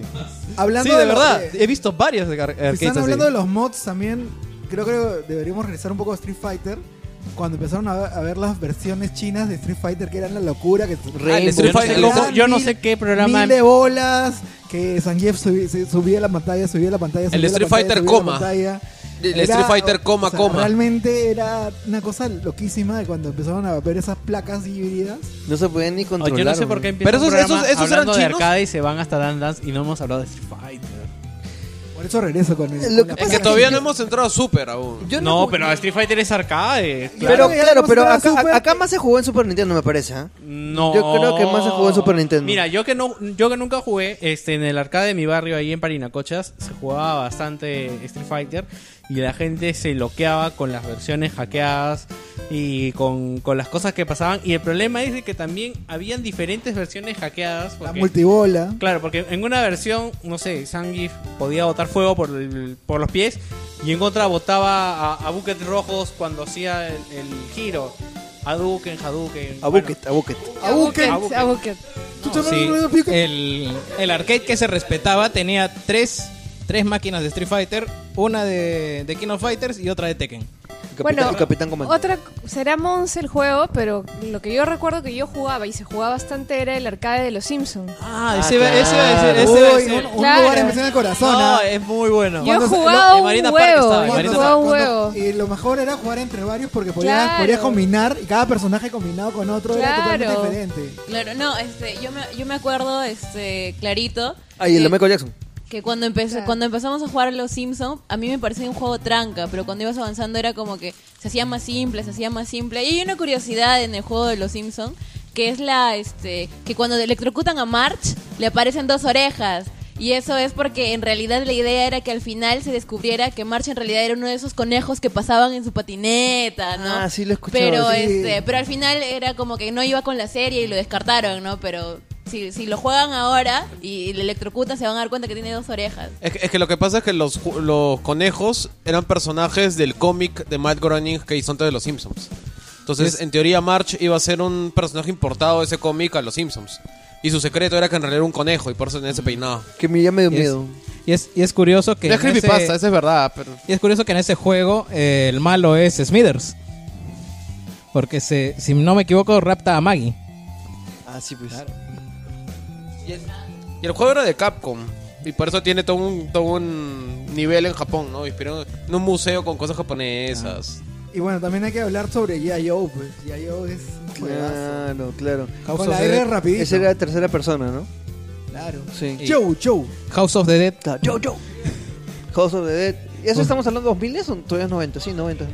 En, Sí. en intermedios, creo. Ya, 90. saltemos al, al, a la NES. Vamos a agarrar un poco de 80 de todas maneras, porque si hablamos de NES vamos a hablar de 80 Este, acá en el Perú, eh, bueno, la NES siempre ha sido más casera. Básicamente la versión este, taiwanesa, que era la, la Max Play, fue muy popular porque era más barata. Yo quiero mi Max Play. Habían bastantes. Había este, el Max Play y el Ultra Genius, Super Genius. Duck Había, Hunt. habían un montón, ¿no? Clásico. Este, pero lo bacán era que los juegos eran baratos, los comprabas en Max Play con tu adaptador, tu clásico adaptador con su cintita. Yo creo que más, más que barato, el asunto en el que ganó el más play acá es que te venía mínimo con 100 juegos incorporados. También. Que en, su- en Nintendo tenías que comprar. Yo me acuerdo que cuando... Claro que eran 10 juegos y eh, 80 No, no, mil no. versiones. Yo mi, mi, mi Max Play, o sea, bueno, tenía 50 y eran 50 buenos. Sea, no, no eran repetidos, ¿no? Hasta macros. Y es más, yo me acuerdo que cuando mi amigo me enseñó su Nintendo, que no tenía ningún juego incorporado. ¡Qué que- monstruo tu Nintendo! Sí, Qué ¿qué misio, es qué esto? ¿Qué misio. misio? Este es atrasado, vende esta vaina. Si yo tengo 50 juegos incorporados. Lo mejor de todo es que era completamente compatible con todo. Yo me acuerdo que mi Play venía supuestamente con 100 juegos, pero claro, un montón eran repetidos o estaban fallados y al final era que tendría 50, 60. La mierda, ¿en qué momento se tomaron menos tanta bueno. chela? Yo nu- nunca llegué a jugar el Max Play. ¿Nunca? No, nunca. Creo que era, ya era muy, muy joven para esa época. Es más, yo sí, yo me enteré en el especial de Navidad que tuvimos de Wilson que existía un Max Play. O sea, no sé si fue a muy, chi- muy ¿Existía el chiquillo. El Max Play. Ah, sí, yo tampoco. Cuando. Jimmy dijo, sí, que yo tenía mi Max Play y que había incluso un programa comercial de que pasaba acá en Perú sobre el Max Play. Yo, Ah, del comercial sí yo no ni he enterado de esa pero- vaina. Mira, la tienda que vendía Max Play es, La está- que estaba donde ahora está Dragon Fans, ¿no? Lo que ahora es este Dragon Fans, a- acá a unas dos cuadras en ese edificio grandioso, Ah, el Dorado. este, se llamaba Comercial Formosa. Yo creo que debe- de- en, en Arcade Perú o en algún YouTube debe haber el comercial de Max Play que era Yo quiero mi Max Play. Y salía justo una moto saltando así Con- en un pero videojuego. ¿Qué tal concha? No? Era, Decía, era el "Yo Nintendo pirata, Max weón. Play". Y lo- en, en la tele lo... lo- Estamos lo- en pero Jerusalén, pues, y... No era una invención peruana, supongo. No, no, no, no, era, era taiwanés. Yo en Max Play, ju- no sé, me pegué con un juego que se llama Spartan X. Buenazo. Buenazo, buenazo, Buenazo, un, buenazo. un un ¿De qué shoot trata, up. disculpa? Es un shoot 'em up, es un, este, Sí. un juego de, de, de, de mechas, pero que vas avanzando en, Claro, vas en avanzando niveles. y subiendo niveles, torre. pisos. Como un Ninja Gaiden. Claro, algo así. O sea, el pata se mecha. Ma- e, Era, era, era más rudimentario incluso que el Ninja Gaiden. Claro, 8 bits. Sí, aunque el Ninja Gaiden también es 8 bits, pero el, el Ninja Gaiden lo explotaba más la, la NES. Ya, hay, hay algo que a mí me dejó alucinado del Max Play en su época y es que hubo un comercial, me acuerdo, en Nubeluz, que salió un Max Play con mandos inalámbricos. No sé si alguien, o sea, alguien tenía algún amigo, alguien lo probó porque... Nunca yo he visto, ¿ah? No, yo sí en ese tiempo estaba alucinado, sí pero sí me ahora yo me imagino el delay, de el delay que debe tener esa vaina, Sí. porque tenía infrarrojo de control remoto, o sea, tenías que apun- tenías que apuntarle a la consola cuando jugabas para que se... Bueno, si alguien nos puede contar su experiencia con esa consola. Bueno, este. Yo igual tengo la, la impresión de que el NES y el, este, el Mac Play, por, por, por consiguiente, nunca fueron tan populares como lo fue después la Super NES. Pues, ¿no? Sí, yo también creo que sí. ¿Por qué? Porque la Super NES se masificó y eh, fue el fenómeno más o menos parecido a lo de las alquilar. cabinas en el Perú. Claro, antes de decirle play al play le decían el super. El Vamos al Super, super. Vamos al Super, Claro, vamos al Vita. Hablando, hablando del Super, yo tengo una experiencia. Yo, bueno, yo soy un poco más viejo que ustedes. Y cuando estaba. Yo ingresé a la universidad en el 92. Y yo me acuerdo que el INSE era un lugar de Super Nintendo. O sea, en cada esquina había un Super Nintendo. Y en cada Super Nintendo tenía que haber un Street Fighter. Y ¿no? también había la, la- Por el tema de los seis botones. O sea, era una locura la idea de los seis botones y costados. O sea, era, Sí, sí, sí. era todo una cosa que, que solo en el arcade podías, podrías ver, ¿no? Y también había las tiendas que los traían, este, me acuerdo por Santa Beatriz, ahí había bastantes im- importadores que traían, incluso ahí fue la primera vez que vi un Genesis. Al centro comercial de Arenales, el sótano era full. Hasta ahora. Bueno, sí. Ha bajado. Ahora son puros doteros. Ya bueno, entonces este, nos saltemos un poco los juegos de, de- de Nintendo porque hablar de juegos populares de NES es algo más este como, como islas de, de- de. Pero, Mario Bros, pues. Este, bueno, los Mario, se puede hablar mucho, pero me- me- deberíamos saltar, yo creo, a lo que realmente fue popular acá, que fue la A lo, Super NES. a lo que consumió tus horas y horas y Y horas. tu dinero. horas. y tu dinero. Entonces en Super NES, obviamente el primer juego que todo el mundo me parece que, que debió haber jugado ha sido el Super Mario World, pues, ¿no? Sí. De hecho. Ya, y que hasta ahora me sigue pareciendo un mega juegazo, no ha envejecido una chota. Es muy, muy, muy bueno. Sí, pero este, antes de tocar Mario, porque va a ser más profundo, porque va a tocar Mario World, Mario 3, quiero tocar un clásico que para mí me quitó horas, porque a pesar de que era difícil, era uno de los juegos para mí de culto en ese tiempo que era Joy Mac. No sé si ustedes lo Claro, conocen. claro. Sí, sí me acuerdo de ese juego. El juego Claro de la que- tropa Goofy. Es un- También. Por también ejemplo, estaba con en Gino todos estábamos los- hablando del todos los famoso vicios. Mickey 3. No, ese, ese- ese es una Señora, historia, Mickey eh, 3. En ese momento yo, yo iba a alquilar super. O sea, la típica, pues, ¿no? Que en, la- en el barrio siempre había un super que le decían. Que en realidad era eh, donde alquilaban VHS, que le llamaban el chino en mi casa. Y, y- y mi barrio era como que vamos al chino a jugar super, a alquilar VHS. Ahí alquilé Star Wars, es la primera vez que vi Star Wars. Eh, eh, ya, eh, bueno. Eh, y eh, tenía la típica lista, pues, ¿no? Pegada, escrita en, escrita en plumón en la pared de todos los juegos disponibles. Hay uno que se llamaba Mickey 3, que para mí era el mejor juego de Super. Para mí lo sigue siendo la historia. El mejor juego cooperativo era un juego que estaba en japonés. No recuerdo el nombre en español. O sea, salía en japonés y decía un 3. así que, y era de Mickey Mouse, así que le habían puesto Mickey 3. Y to- todo el mundo, todo el mundo, claro. Y, y jugabas con Mickey o con Donald. Y Mickey podía. ¿Ese era el, el Mickey Manía? No, creo que era otro. Era otro, no- no- nunca supe el nombre. eh, de hecho, Magical Quest 3. Es Magical Quest 3, sí, porque el Mickey Manía era uno que creo que empezabas desde Mickey en blanco y negro. No, ese es otro. ¿Había uno así? Hay uno, Oye, hay qué uno de chévere. Mickey que empiezas de... No pasé yo de la primera pantalla. O sea, era que empezabas desde No, Mickey pero- desde el comienzo con el- la escena del timonel. Ah, ya. y No, empezabas no. en blanco Ay, y negro. Qué chévere, qué chévere concepto. Lo que Pero no era es Capcom. Era un Chévere. juego excelente en cooperativo. Era Había- muy, muy bueno. Mickey Había- 3 era un plataforma donde Ese- jugabas con el Pato Lucas y podías disfrazarte en diferentes niveles eh, que te daban diferentes habilidades para escalar unos unas torres de las habichuelas gigantes El, el pato Donald. con el Pato Donald. El pato Donald era más chévere porque le dan el, el barril del chavo y podía Ah, flotar claro, en el ese- agua. ese- Mickey Eh, tenía su no, y tenía su armadura. chipote chillón. Sí, sí, sí, sí, sí. Y en ese momento todos le decíamos eso a pesar de que no era totalmente Era, era, ver. pues era la cagada porque Mickey tenía todo su traje así de coche de su madre y el pato Donald tenía siempre la versión trafasa del, del traje. Pues, ¿no? Mira, yo, más efectiva. yo la más efectiva. hace aproximadamente un año me he vuelto a comprar un Super Nintendo y el primer juego que com- de los primeros juegos que compré O sea, fue precisamente eres eso.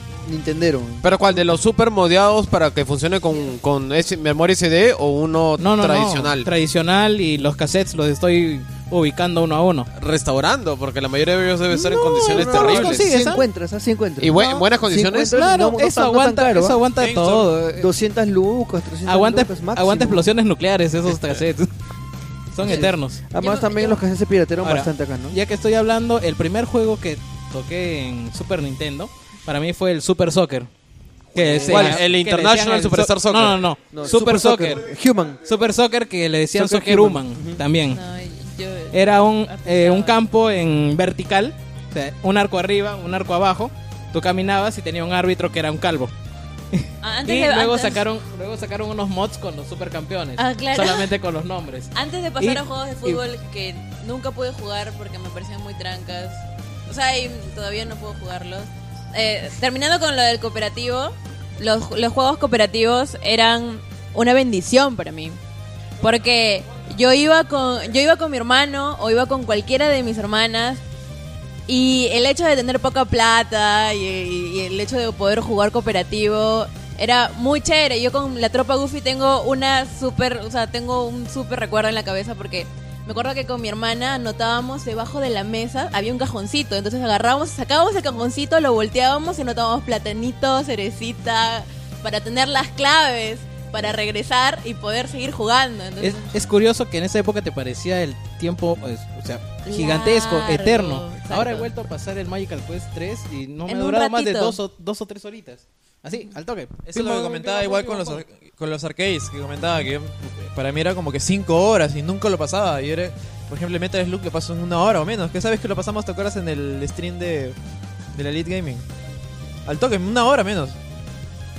eh, si siguen con el tema de los cartuchos, hay un anime bastante y un manga bastante gracioso donde la historia es que existe un mundo, un mundo como mágico unido a la Tierra y lo que tratan de hacer es eh, inculcar, inculcar los valores del- de la Tierra en este mundo mágico y lo que hacen es lo hacen a través de manga, anime y lo gracioso es que hay una escena donde envían pues este Super Nintendo pues y hay un personaje que es una especie de dragón que está soplando, ¿no? Botando el aire a un cartucho, ¿no? Que es la clásica escena de que La sopladita. la sopladita, pues para ver que, que funcione bien, ¿no? Chiqui, la- la- pero lo importante acá es decir cómo se llama el anime. No me acuerdo. Naruto, Naruto. Bleach. Luego, siguiendo con eso, bueno, ya hablamos del Street Fighter, que fue el segundo juego que. Mortal jugué. Kombat. Ah, yo Eh, era recontra fan de Mortal Kombat. Saliendo del colegio ahí en la residencial San Felipe había un, mor- un montón de, de vicios En- y y, en el mo- salíamos a jugar Mortal Kombat. No, pero. Mortal Kombat era el juego de los chicos que se creían grandes. O sea que solamente lo podían jugar ellos ¿por qué? porque veía sangre. Claro, porque los Fatalities, claro, a pesar de que eran fáciles, supuestamente, entre comillas, solamente lo podían hacer la gente mayor. Sacaban el corazón, pues. Claro, y era el, era el arcade donde decían, no, si quieres crecer, juega Street Fighter. Claro, pero- donde la gente se dividió en los chiquitos que iban a jugar cualquier cosita y los grandes que juegan a Street Fighter. Pero de ahí vino Killing Instinct, que fue Uf. una cosa alucinante porque era el empezaron con todo el tema del juggle, ¿no? O sea, que los combos infinitos y era una cosa loquísima con lo que hizo Killing Instinct, ¿no? Para Yo mí... lo que más me acuerdo de Killer Instinct es los combos infinitos, sí. La posibilidad de que cuando acabas con un enemigo lo tiras de la torre. Y eso para mí fue alucinante en ese momento porque... No, lo más importante de Killer Instinct es el... Combo Breaker. Combo Breaker. bueno, hablando de juegos de peleas, para mí...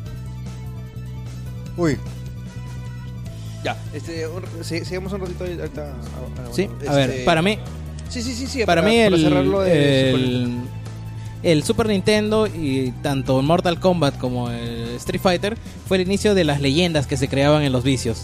Las leyendas de que La si de tú te- Shenlong. La de Shenlong. la de Shenlong, si tú terminas terminas la final con Ryu, te vas a enterar de que Sagat era su hermano. O- sea, todas las historias más zafadas que te puedas imaginar. No, la mejor era la que- del maestro que salía detrás de la campana del final del, del escenario de Bison. O el, el Fatality que puedes sacar en Street Fighter con, con Bison. Historias locas que uno se las termina creyendo porque eres niño, obviamente, pero que finalmente, pasado el tiempo, pues nunca se realizan. En ese momento, con unos amigos acuñamos una frase que era Akira 2. Pero tenía un amigo que siempre era tan mentiroso que siempre decía que iba a salir Akira 2 y que él la tenía en, en- en CD, ¿no? Ya, este, vamos a hacer una pequeña, una pequeña parada porque ya vino, ya vino Benjas. Este, este es un, este es un podcast rompecabezas. Sí, sí, sí. En realidad esto ya ha ocurrido. ya, un toque. Langoiception, ¿no? claro, sí. Xenoverse.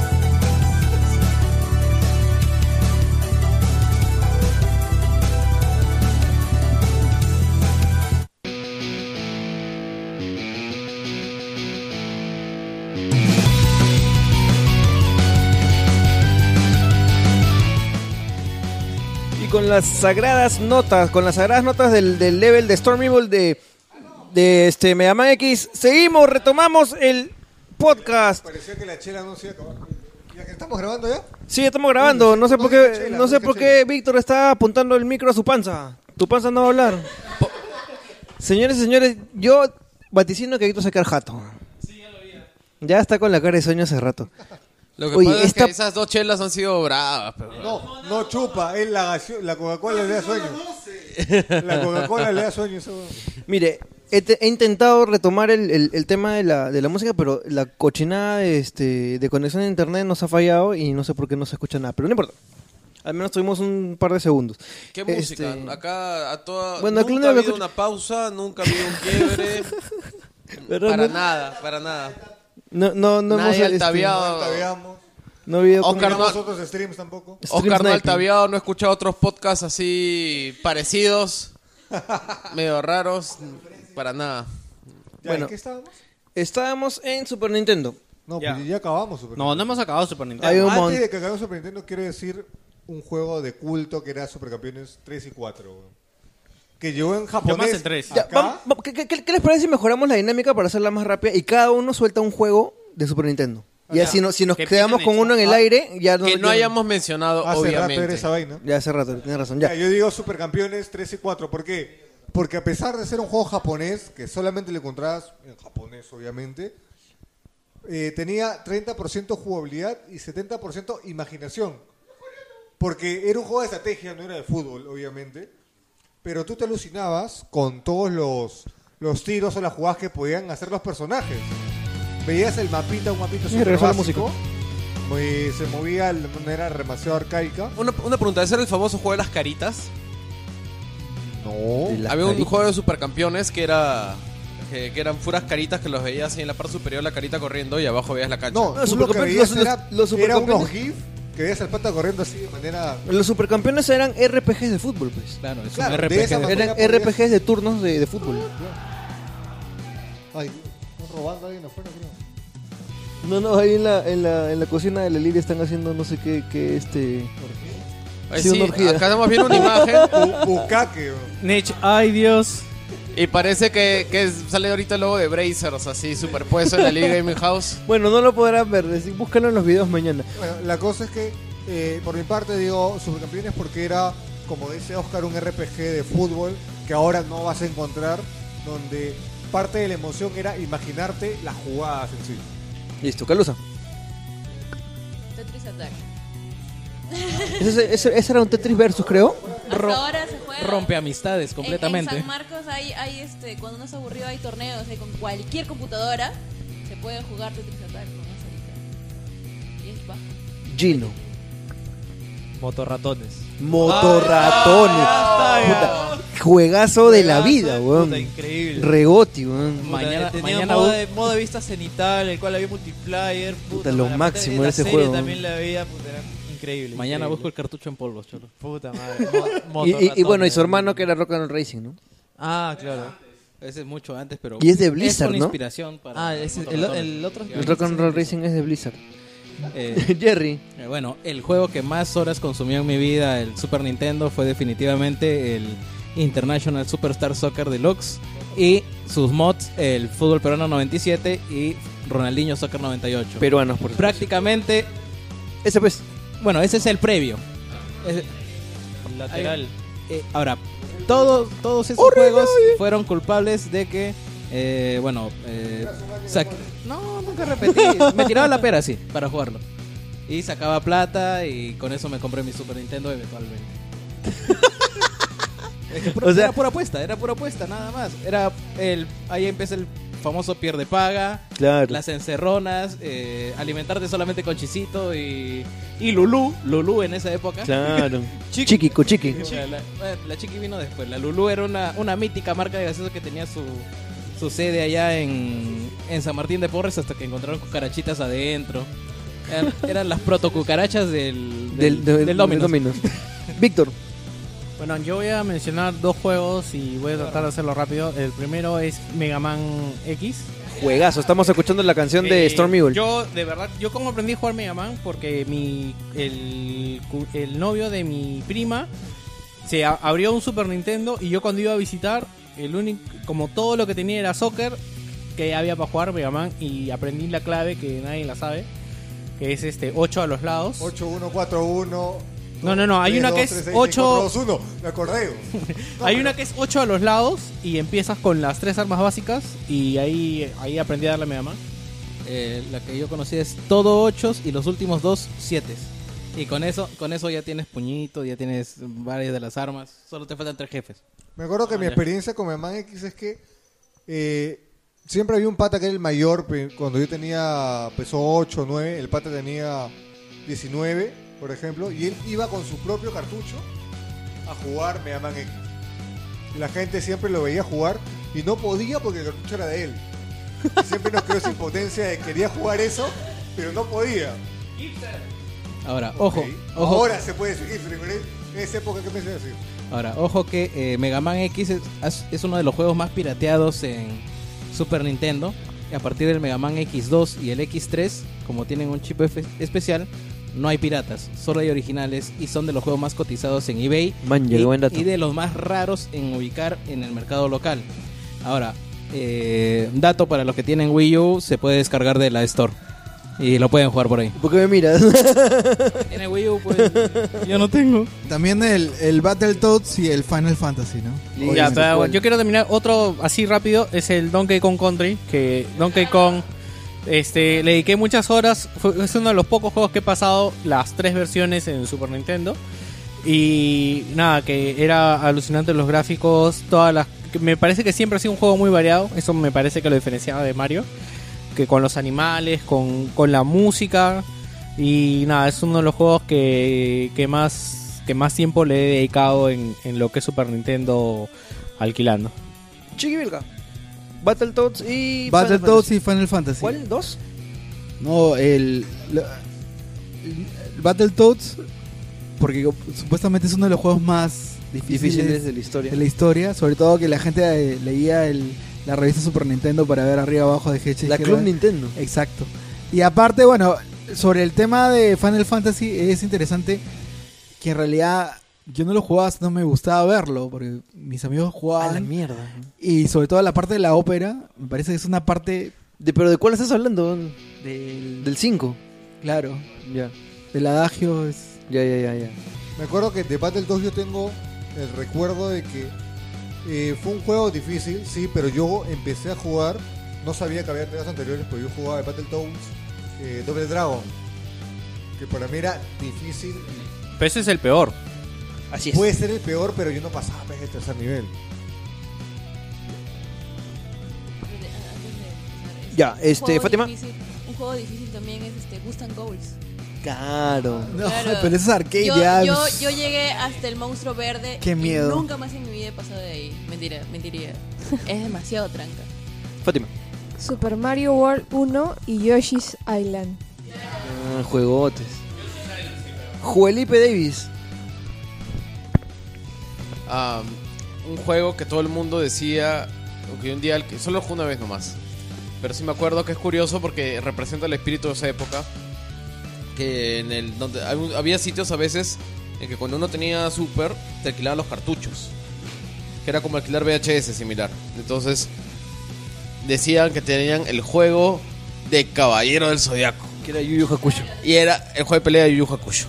Claro. Ya, yo les digo dos porque todos los que han mencionado también le tengo mucho cariño, pero para mencionar algunos que no han mencionado ustedes, eh, vamos con Metal Warriors, Claro. el Titanfall de Super Titanfall de esa época. ya, y este Tortugas Ninja Turtles in Time. Juegas. Ah, claro, sí. Juegazo, música de puta madre. Uf, lo hemos llegado a jugar también. Me- Sí lo jugamos acá en el, en el Elite Nogi, ¿no? Sí, sí, Beat 'em acuerdo. up. Cuando quieran jugar beat 'em up, yo me apunto. Listo. Ya, Prometo no comerme la vida. Este, bueno, ahí deberíamos hablar de la Sega Genesis, pero fue una consola que solo la jugó Carlos Berteman, creo, en su No, momento. no, no. Fue Yo yo quiero destacar eh, Sonic y Street of Rage. Altered Beast. Eh, bueno, Altered Beast, que de verdad era un juego que te, Afterburn. que te, que te pateaba mucho la cabeza. Yo creo, eh, sobre todo, eh, al que llegué a jugar un poco más fue Street of Rage.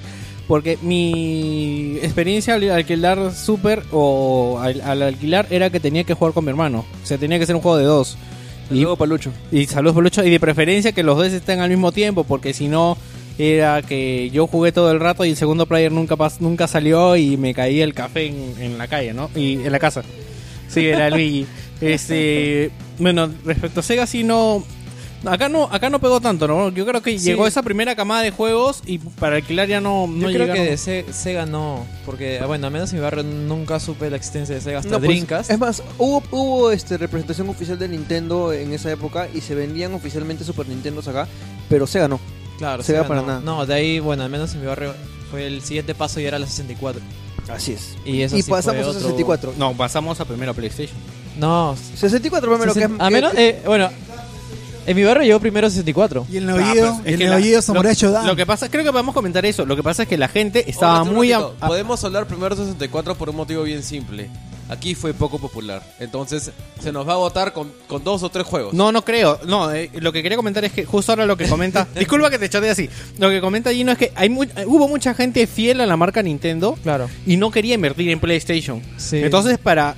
Con, todo, con toda la, la Yo, yo fui así, de verdad, tengo que admitirlo. Nintendo, Nintendo manejó muy bien su propaganda con la revista Club Nintendo y ellos mes a mes te vendían el 64 es el futuro. Era, era- era lo mejor. Yo también. Y, y mucha Gran gente y mucha gente fue eso lo, lo que creyó y bueno después se dieron cuenta que el 64 no, no pegó tanto y Ultra. que la gente con PlayStation hacía pilas y pilas de dinero porque Sí, sí. PlayStation se alquilaba muchísimo la y los discos eran más baratos también No, por la pirateada también. Yo ocup- claro claro y ocupó el lugar en, en el, en, el, en el colectivo de la gente, ¿no? El inconsciente colectivo, porque ya no le decían el Super, sino le decían el, el Play. Play. Sí, ca- Claro. cambió eso. Así es.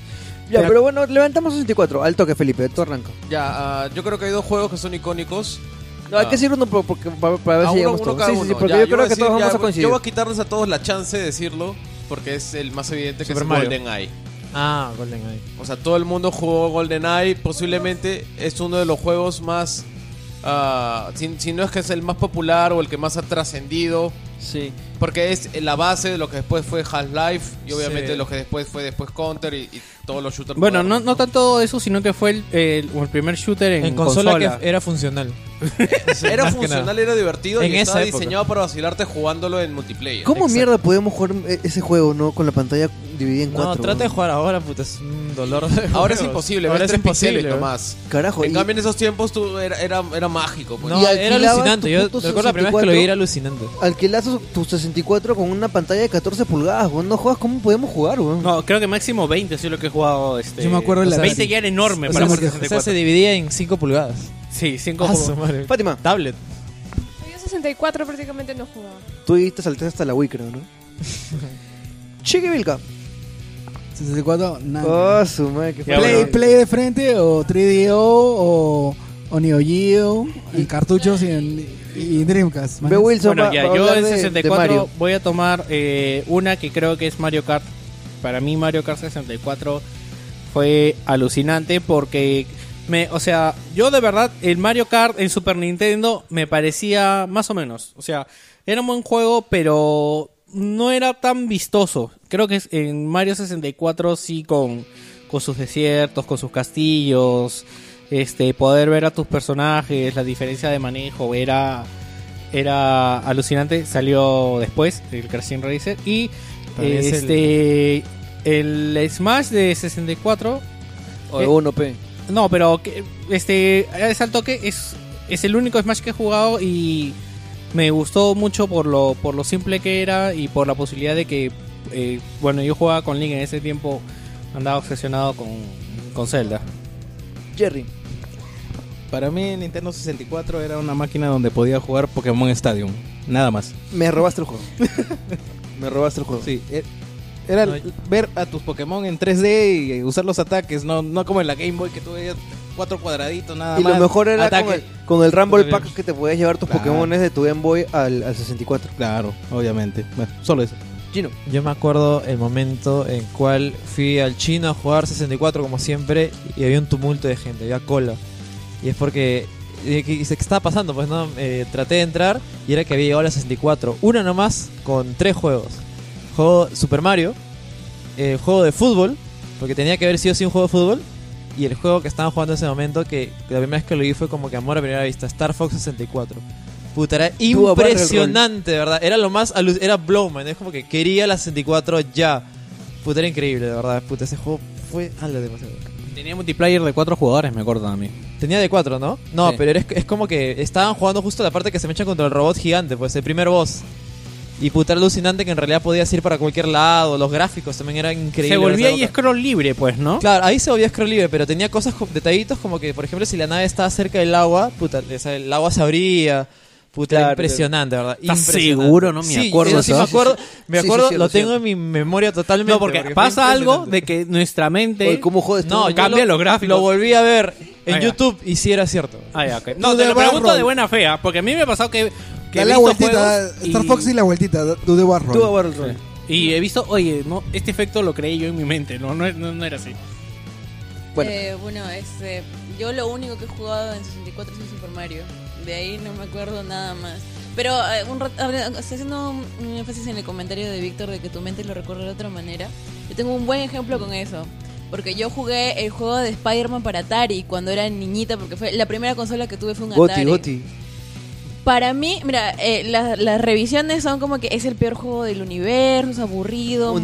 monótono, tiene un montón... Ya, pero te juro, te juro que yo lo recordaba como estaba en la carátula del cartucho. Y yo te juro que me imaginaba al duende verde arriba, que me imaginaba a Spider-Man con su telaraña pasando de acá para allá, de acá para allá, Yo evitando soy un poco peor porque yo tenía el juego de E.T. Claro. Y me gustaba cuando iba.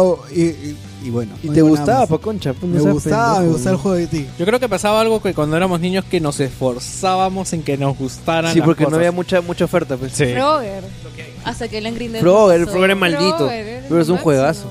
Hasta que el Angry Nerd lo pasó. pues. ¿Cuál, el, el Sí, DT? entendí, entendí el de E.T. Fue blow mind, de verdad. Maña. Este, Nech. Me alegra mucho decir un juego que ustedes no lo han dicho, porque Hipster. Pokémon varios lo han querido decir, pero este juego le tuve mucho cariño porque en, el, en primaria me gustaba salir del colegio a pasear antes de ir a mi casa y me encontré con una bodega, bodega, que tenía cartuchos de Nintendo 64. Ogre Battle. No. Eh, era... ¿Cómo? Sigue, sigue, sigue. Yo quiero que se lo 64, friegue, quiero que se lo friegue. Castlevania 64. No, también, ¿ah? También. es horrible, güey. Pero es feazo ese Es juego. que, mira, en ese tiempo Naruto. no había nadie. Escucha, Minecraft. en ese, Mario tie- en ese tiempo no había nadie que Dota. te diga ese juego era malo. ¿Ya? Ya. Y lo no, que había, voy. no- no había Wilson Podcast. ¿Ya? Y lo que voy que antes de antes de Golden Nine para mí primero fue Perfect Dark. Ah, no, re- bueno, Como te, bueno, históricamente Perfect Dark es después de GoldenEye. pero como te digo, para mí antes fue Perfect Dark. porque nadie, no había nadie que me diga este juego fue mejor o este juego fue antes. Es decir, que para mí mi primera impresión con los shooter en primera persona en consola fue Perfect Dark. Bueno, este, para dejar un poco en claro, yo creo que ya no vamos a hacer 2000, vamos a sacarnos en 90 nomás. Ya, así que vamos a mandarnos con PlayStation y de ahí vamos a leer los comentarios de la gente rapidísimo para ver si se nos Cabinas. pasó algún juego. No, ¿ya? creo que ya PlayStation hacer y La época de Dreamcast. las cabinas ya no vamos a hacer. PlayStation o No, Dreamcast. ya no Ya, tiempo. quiero, ya. ah, ya que Ya nadie- no vas a mencionar juegos de aquí hasta la 64. una de la mañana, Es que yo quiero decir Power Stone, pues. Vas a mencionar Yo un juego más de decir Power 64 Stone, eso ¿no? queda. A ver, suelta el eh, pues, para uno que me encantó que este, mi historia con 64 es yo nunca pagué por alquiler 64. Yo era Blockbuster, Saga Falabella. Claro. Rip, bueno, Rip en esa época y te hacías amigo de los vendedores. Y un juego de lo que me gustaba mucho era Blast Corps, porque era un juego rápido y que podías jugarlo sin que importara tu avance si es que un chivolo venía a jugar, ¿no? Porque a mí me quitaban el mando para que cuando estaba jugando Wave Racer venía un chivolo y darle el mando para que juegue y se lleve la consola y pueda seguir jugando después, ¿no? Pero Blast Corps es uno de los juegos que mejor recuerdo tengo por lo variado que es y que es como un juego de ahora, ¿no? Que es por pequeñas misiones de 2-3 minutos. ¿Ya pasamos a PlayStation o cómo hacer? Chévere, y pasamos a PlayStation, creo. Ahora arrancamos al Empiezo revés. yo. El primer juego... ¿Qué chucha comienzas tú? Porque ¿Por qué tengo el micrófono. ah, porque, porque eres un songer de mierda. El primer juego de, PlayStation que creo que jugué, eh, el Que primer no juego de que PlayStation roben. que vi fue uno de naves que no entendía una chota, creo que era Raiden. Pero el juego que más me impactó fue Tomb Raider. Tomb Raider era esta, era como yo me imaginaba los juegos de PC y que y que nunca y que nunca había podido jugar. No, no tetas, sino cuadrado. No, sino en el sentido de que era una aventura, ¿no? Tú eh, no había guías, apretabas un interruptor, tenías que ver a dónde ir, de repente te aparecía un enemigo, te estabas media hora dando vueltas tratando de encontrar la salida, etcétera, etcétera. Eso, esa fue mi primera experiencia y me creo que es el- uno de los juegos más alucinantes que, que vi en ese momento y que me, que me impresionó. Fátima. Se salta PlayStation. Este, Chiqui.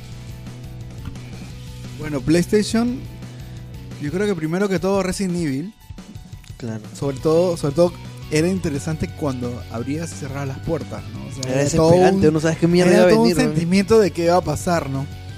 Y aparte de eso, creo que el Tekken también en, en Play. Y aparte del el Wipeout, ¿no? O sea, yo creo que esos son los tres juegos como emblemáticos del Play, ¿no? Jerry. Complementando la idea de Tekken, que también fue uno de los primeros juegos que, que jugué, me dijeron, no, esto es mejor que Street Fighter. Digo, estás cagando tú. lo veo y hasta el día de hoy lo que mejor juego en peleas es Tekken por, por encima de Street Fighter, por encima de cualquier otro juego. Hablando de Tekken, yo creo que el factor más fuerte de Tekken es que creo que, o para mis ojos en ese momento, la versión de consola y la de arcade no tenían mucha diferencia. Y de verdad que uno se quedaba alucinado por los gráficos. Creo que Tekken sí era uno de los primeros juegos que te vendían los gráficos. Yo sí me acuerdo mucho de la PlayStation porque eh, fue eh, el regalo, mi, mi 64 frustrado. O sea, de verdad yo estaba tan emocionado por la 64 que eh, ese año no me, yo les pedí que no me compraran regalo de cumpleaños para ahorrar para la, para la 64 en Navidad. Y recuerdo eh, completamente que fuimos eh, fuimos por la época de Navidad para comprar la 64, pues, en, allá en, el, Mesa Redonda. Y nos pateamos todo, todo Mesa Redonda buscando un buen precio, que no recuerdo cuál era el precio, pero estaba muy caro y mi familia, no- mi, mi vieja no, no lo podía comprar. Así que al final llegamos a un lugar y era como que me ofrecían la 64 a puta, un precio así bien carito y la Play que estaba barata y es como que en ese momento mi vieja me dijo, puta, te compro la Play o si no, no te compro nada. pues. Y al final me terminaron comprando la Play con mi, con mi bundle extremo de juegos. que Jackie era Chan. Jackie Chan, Tekken y Crash. Puta, no, era mi, mi trinidad de juegos de PlayStation. Jackie Chan, y lo, lo mejor de todo es que no tenía memory card. Y, y en ese momento memory- la memory card estaba Mejor de carísima. todo, no tener estaba memory carísima, card. así que mi, mi odisea era todos los días pasar el juego, todos los- todo hasta lo que puedan, hasta que no se queme la play, porque lo tocaba y decía, puta, ahora está muy caliente, lo voy a jugar. y me- así me pasé Crash 3. O sea, o sea, tu PlayStation fue tu ya que chuch. No, pero la disfruté como no, o sea, de verdad. O sea que tú has, Era- comenz- tú has comenzado sien- siendo Songer, ¿no? Lo, sé lo Yo tenía doloroso PC que en es. ese momento, pero no, pero no había ningún juego como Crash, no había ningún juego como Jackie Chan ni como Puedes, repe- puedes repetirlo, ¿no? No. A ver, yo. Un ratito, ¿puedes repetir eso que PlayStation te dio, lo que la PC no te dio? ¡Dilo! ¡Dilo! En ese momento sí. Era joven. No, no. Jackie Chan lo olió. Ah, bueno, sí, sí, es verdad. Eso, yo, bueno, no, yo vengo de una familia en la que somos cinco, somos cinco hermanos, ¿ya? Y yo rogué, lloré, hice mis pataletas para que mi papá me comprara una Play 1. Y nunca me la compraron. nunca me la compraron porque, este, cuando salió, mi papá creía que era pues un juego más, ¿no? Y este, como mi papá había visto esos, este, que en esa época estaban vendiendo los Polystation y todo eso, mi, mi viejo creía que era una más, man. Mi papá decía, ah, pucha, era esa máquina. Y cuando me dijo, claro, que la iba, iba a ver, se dio cuenta que estaba, se dio cuenta que estaba más cara, pues. Y me dijo, no, ya el próximo año, ¿no? Esto, y, pero a pesar de que no tuve Play 1, es, eh, jugaba al frente de la academia, siempre saliendo de la academia, a veces no yendo a la academia también. Este, Galerians, Galerians y, y Crash, bastante Crash. Eh, ¿Yo puedo, puedo hablar de Drinkas? ¡No! Para terminar con los jueguitos antes de... Porque no, no pasó por aquí. Eh, recuerdo, bueno, obviamente los de fútbol siempre los he jugado, así que Winning Eleven está de cajón. Pero ah, además de eso, Rayman, el primer Rayman, que era, que era side-scroller tal cual como el, el actual. Y eh, Ace Combat. Me, enam- me enamoré de Ace Combat ni bien lo, lo probé. El- estaba ahí el 2, el 3 y el 4, que se ve en Play 1 y de ahí he seguido la saga hasta ahorita. Fátima. Ya- me acordé, en, en Play 1, lo que yo he jugado un montón es Gran Turismo. ¡Wow! Juegazo. ¡Qué hardcore! Gran Turismo. Sí, jugaba así, pero con mi primo horas. Yo con mi, con mi pata del orejón jugábamos Sí. Gran Turismo, pero nuestro vacilón era jugar en, en- en- en estas pistas que eran así redondas y ponerte, pero uno atrás del otro y uno iba a dar la vuelta en retro y el otro iba a dar la vuelta así derecho para sacarnos la puta madre en la mitad de la pista en, en un choque así frontal. ¡Bum! NASCAR Yo voy, yo- yo voy a ser un poco más casual y voy a recordar los juegos que me dieron bastante alegría en mi infancia. Que uno fue Scooby-Doo, aunque no lo crean, y New for Speed 2. Hot Pursuit 2 era? Hot Pursuit, ¿era? Sí, porque ni- Ya, la cosa es que, eh, primero, tener el multiplayer en pantalla dividida de dos, para mí fue lo mejor en un juego de carreras. Los Porque era- atajos, los porque atajos. era, claro, porque era llamar a todo tu barrio, a toda tu manchita y quedarse horas y horas y horas. Y porque tenías cantidad de, no de vehículos, sino para mí, El McLaren ahí fue lo mejor, pero las pistas sí, el modo espejo fue wow. Aparte, aparte de eso, eh, había un truco, no me acuerdo cómo era el password, ya se fue de mi mente, donde podías sacar un autoconcepto que se llamaba El Niño, que tenía todos los stats llenecitos. Desde el arranque del juego y con eso la pasabas, pero... Ga- Game Shark era un sueño. No, no, era, era una clave, creo, era el Konami Code en la pantalla de título, no recuerdo cómo era. Pero yo me acuerdo que invitaba a un vecino, porque él sabía el código, venía a mi casa, lo desbloqueaba y con, el, con ese auto iba. jugábamos. No, que lo dejaba jugar en mi casa, pues. También hay que recordar que cuando trataron de hacer cosas como el Command and Conquer en ese tipo de consolas. Con cable link. Y lo que era máximo. una cosa, pero que decías, ¿qué está pasando, no? Pero. O sea, tra- tra- transformar de la PC a la consola, que era ahí, que era una cosa, pero. Bueno, rayadísima. yo recuerdo que en el Play donde iba, el Command and Conquer con cable link era lo mejor del mundo, porque aparte tú, la única experiencia que tenías de dos players era en el mismo televisor, ¿no? Y el hecho de que puedan jugar cada uno en su consola, y cada uno con su pantalla, y después ver cada uno cómo se enfrentaban era alucinante. Yo quiero hablar eh, de un placer culpable que siento que he tenido que es el Rick Racer, que es un juego que tal vez es muy arcade, Tienes Que era el, bien. el Basta Move. no, Ridge Racer era, era eh, carreras, pero era, era muy bestia gráficamente, pero tenía una- siempre una trama media tonta, una trama media meteoro tenía, tenía ese juego. Este, ¿Qué más vas a comentar tú? Eh, quería hablar de un olvidado que no debería hacerse, eh, Mega Man X4. Juegazo de la Pasar, vida, weón. pasar de los sprites a ese diseño que tú Las veías intros cuasi, también. cuasi 3D, los intros en anime, eh, la dificultad de los niveles, jugar, con, cero. Eso es lo mejor de la vida, weón. No, jugar eh, con a, a mí me pasó algo, no sé si a ustedes les ha pasado, después que jugué con cero, se me hizo imposible volver a Mega Man. A, a mí también. Me pasa lo mismo. Por- Es más, tanto así, todo el Pero, mundo... pero Zero es el típico héroe emo, así pues, ¿no? No, cállate, oye, Claro, no, nada que Claro, ver, eh, eh, mira, Mega Man usa pistola. Claro, pero es- ese era, es- ese era el, el tri- eh, ¿te- No, no es el ¿Ustedes han típico- visto no es el típico- Rey Arturo cuando eran chivolos? Era el Tristán, pues, de, de- No, de- de- no. de- No, cállate. Es weón. el prota, Tristán, no jodas. es el, es el Sasuke de, de, de, de- No, de nada que ver, weón. Es no, el weón. Sasuke. Ese es el Vegeta, es el Claro. este. Es el Vegeta, o sea, es el oscuro, silencioso, tú le das el pincho. Y ahí donde todo el mundo se agarra a Pero pistolazos, no es el él con- emo. pelea no es con el emo, pe, huevón. Era el Claro, no es el huevón emo. donde tú te lo escogías y decías, puta, no, soy el más chucha, pero huevón. Era el huevón que la gente lo escogían los mayores, nada más. Pero es eso, pues, es eso mismo. Pues. No, pero el Sasuke no, es es pendejo pero- tampoco, pero. Bueno, a mí me Pero pasó... eso le dices tú, pero pregúntale a un, un chivolo que tienes en, en, en- en el- en la combi donde trabaja Un pulpín. su, su pegatina ahí de, de Sasuke. No- y no su te preocupes. pegatina de Lucart y dice, no, pues esos son los bacanes, pe. No te preocupes, cuando saquen el amiibo de cero lo va a Es comprar. que, en- claro, o sea, en ese tiempo eran los bacanes. O sea, tienes razón, pero no, no pesa Sasuke, pero. Bueno, hablando algo de las intros de anime que comentaban, que era una gran ventaja de la PlayStation, las intros de anime de Dragon Ball eran unas Dragon Ball cosas... Final, Final Bout, Bout. Claro, eran Final unas cosas Nunca me olvidaré la intro de anime de Mega Man X4. también. Pero este, era, yo creo que era, yo creo que De siempre, Rockman X4. yo creo que, que siempre que iba a alquilar dejaba la intro porque aparte nunca tenías eh, anime de esa calidad de video, porque o sea en VHS no te llegaba con esos colores que, que tenía la, A Canal 4 tampoco llegaba así. Nunca iba a ser un anime de Mega Man así. Bueno, yo lo, vi- yo lo hago más por la por la calidad y por la por la calidad de, de la animación, pues, ¿no? Este, bueno, no sé si vamos a hablar de lo yo creo que ya en el Super ah, bueno, habían otros otros juegos anteriores, pero creo que en el Super empieza a consolidarse lo que es este ¿En el Super o Play? Disculpen, en el Play empieza a consolidarse lo que es el Resident, el Silent Hill. Sí.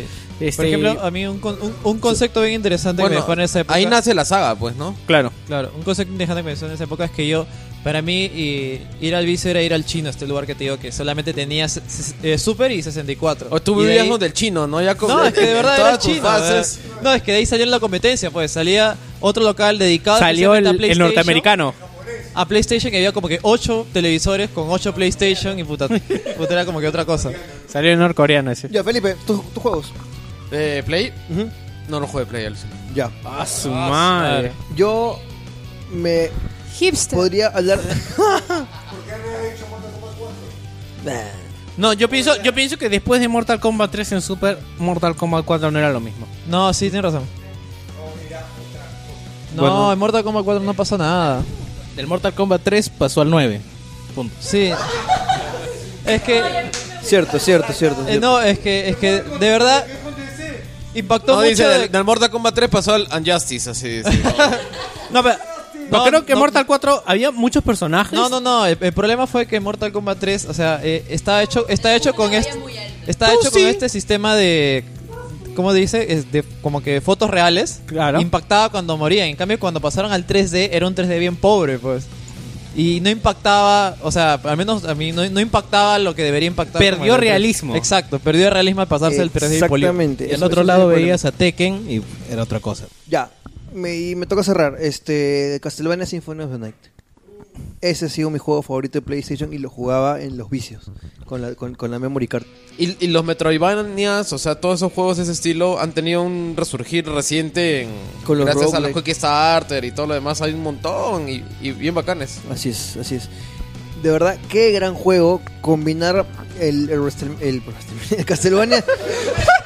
El Castlevania de toda la vida. Había juego de WrestleMania también. También, también, para Super. El Castlevania de toda la vida, con este elementos de RPG, toda esa hueá me volvió loca. Además, el- el- el- la dirección de arte es alucinante del juego. Manejar este otra vez, pues, un- ese, ese sí era emo, pues, weón. Ya no, cero no, weón. Este, en vez de, de, ¿Era de, un, de un este de un Belmont con, con, con látigo, manejar a, a un este A, a tu churro pesa Arucarudo. Arucardo. O sea, eso sí tiene razón, You don't belong to this world. Yo creo, que, yo creo que para cerrar también hay que hacer un homenaje pues al Bam Bam, a las cabinas. No, no íbamos a hablar de Bien. cabinas. No, Todo. creo que no llegamos a No, cabinas, no, no, no, Porque no, está no. contra, no, no vamos, a hacer un, vamos a hacer un segundo programa de esto Contra, porque no vamos, a, no vamos a llegar ya. Felizmente que, mira, alu- alucina que no hemos hecho dos horas. Al vicio de la esquina, a Galería Brasil, ¿no? Yo creo que deberíamos Ya. hacer así. Pero rapidito vamos a, a mencionar. Vice City. Un repincho de comentarios, el tema ha sido un éxito. ¿ah? Hay 95 comentarios. Ah, pues. su provecho. pero hay muchos juegos de los que hemos hablado. Traga Ya, saliva. habla de los que tienen más likes y, y de los... De los Rapidito, Moisés Gol- Goldes Cortijo habla de Top Gear y de Mortal Kombat, que Top- hablamos. no hemos hablado de Top Gear. No, no hemos hablado de ayer. Mi pata Moisés Ah, no. de la universidad, de los chéveres de la universidad. Eh, Yo creo que alguien te- va a tomarse la chamba de apuntar esos juegos para hablar la próxima vez. Oye, yo creo que la continuación debería ser en Wilson. En Wilson. sí, así, así es. Y pone la chela, si pone la chela. Bueno, Carlos no creo que pisas San Top Martín de Gear, Porres, ¿ah? Top Gear es uno de los juegos que ha sido popular exclusivamente en Perú y parte de Sudamérica. Y con un Porque- soundtrack alucinante. ¿ah? Y que en Estados Unidos, en Europa, es prácticamente desconocido. Cuando vinieron los muchachos de Video Games Live, le pidieron a Tommy Tallarico, oye, eh, toca Top Gear porque acá nos gusta. Y yo, ¿qué carajo es Top Gear? Le dije. y, y lo dijo, o sea, what the fuck? Tuvo Listo. que investigar y dijo que la pro- para la próxima la ponía. Pero yo vi que lo habían tocado en, en otro de Video Game Live, ¿ah? Hay un Top Gear en, un- en un, de un Video Game Live que vi en YouTube. No sé si posterior. No, porque él dijo. lo vi ahí él- nomás, ¿ah? No, él dijo no, no. Por eso la tocó este Gabriel. Porque él tenía el arreglo. Bueno, es lo que él dijo, ¿no? Gabriel Condorconqui. Ya, este. José Carlos Miranda Blas dice Ca- Caveman, Joey Mac y Motorratones. Ya hemos hablado de esos juegos. Y Joey Mac Durán nos faltó. habla de Street Fighter 2. Galleta, el que nos ha hecho el logo, habla de Contra. No hemos hablado de Contra. Contra De- 3. de Alien Wars. Claro, juegazo. Otra vez de Top Gear y los piratas descentralizados, claro, los fútbol excitantes y este todas la- la- las versiones hackeadas de, de los fútbol. McVicious, nuestro. Lateral. eh, Oye, no hemos hablado del auspiciador McVicious. Oye, gracias, McVicious, como siempre. No sé por qué. Siempre Yo, creo que eso no le sorprende ni a él ni a los oyentes. Es el único Ba- sorprendido. que- barájala, Oscar. Di que vamos a dar al final el auspiciador. Barájala. Claro. y que ya hemos grabado el saludo a Magvicious y lo vamos a poner al final. Hubo una mala edición ahí, una mala edición. Claro.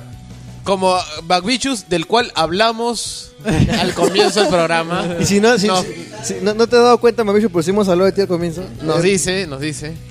Bueno, habla de Mortal Kombat, Donkey Kong, Resident Evil, Silent Hill. Silent Hill. Silent Hill. El, eh, sobre todo el primero, es, era una volada de cerebro.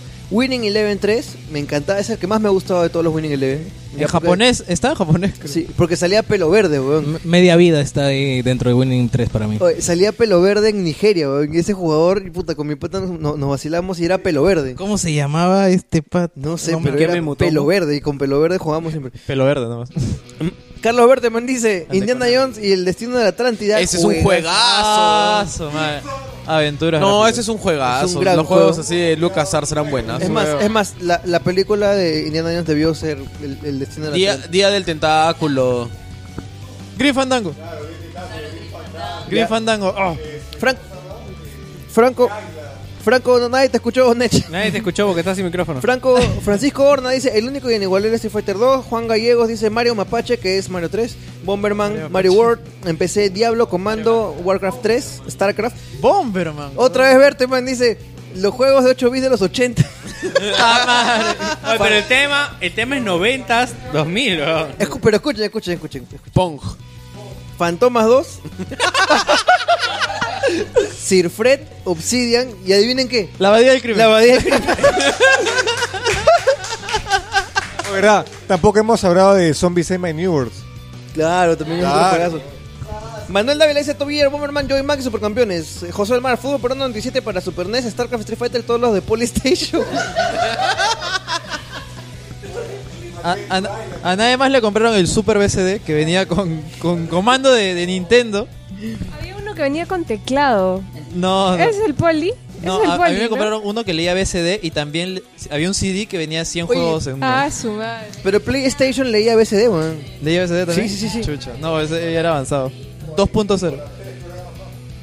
Bueno, este Eduardo Spike Pacheco dice Samurai Showdown, juegazos. Este, los King of Fighters, de mi, de mi equipo el hombre. Este, Roger Ortiz dice Wolfenstein y Prince of Persia. Javier Rodríguez, que hablemos hace un rato también, habla de Doom. Víctor Llerena dice Capitán Subasa 4. Ese es, ese es Supercampeones 4. Porque, este, pero lo que pasa es que yo el Captain Subasa yo los asocio con el de, el de PlayStation. Porque al comienzo decían Captain Subasa, yay, y ese era maldito. Lo que pasa es que, claro, en el de Super no había voces, creo, Claro. en el No, opening. no. Mucho. Ya, este, Cristian Dávila habla de Metal Gear, que es otro juegazo de la vida. Ya, Finales el- ya de Puta, en ese momento, en esa época no, no, no entendía nada. El culón, el, el culón Santolaya dice, este, puta, estamos hablando de juegos y luego dice, uy, aviso cuando salga. Carajo. Jack and Po. Este, Derek Carna Ceballos eh, dice que tocan la- el tema de la piratería en Super Nintendo, ya lo tocamos, y PlayStation también. Bueno, la piratería en PlayStation hizo pues que los juegos sean muy accesibles, por ejemplo, están una luca. Como más que accesibles, este, que llegaran juegos que no tendrían que haber llegado, ¿no? Muchos juegos japoneses. Yo jugué Parasite y Metal Gear en japonés en mi vicio. Pepsi Man. Pepsi Man. Pepsi Man. Man. Y bueno, Pepsi Man es el gran ejemplo, creo. y los Rockman, que son mejores Jim. que los Mega Man. Porque Rockman son con voz en japonés. Porque por las voces y, y por este el anime y la música y todo. Bueno, este, mira, José Antonio Vilca dice Street Fighter. Oscar Berrocal Chunga de Perú.com dice Supercampeones Top Gear Fatal Fury Commander King International Superstar Soccer Deluxe. Es el. Commander, sí, vamos a hablar de Commander. Así es. Este. César Ayulo, King of Fighter, muy bien. Osvaldo Marcos, El Bambán, las catedrales del vicio. Las Galerías Brasil fueron mi segundo grado durante varios años y como olvidar esos años no había barrio de Lima sin una jato que alquilara su sala, los superdes con el 22 Street Fighter 2. Oye, ese momento en que te metes a la sala de alguien a jugar, ¿no? Claro, claro, claro. No, pero, oye, creo que podríamos hacer un esto de anécdotas. Eso nos lo llevamos. Anécdotas.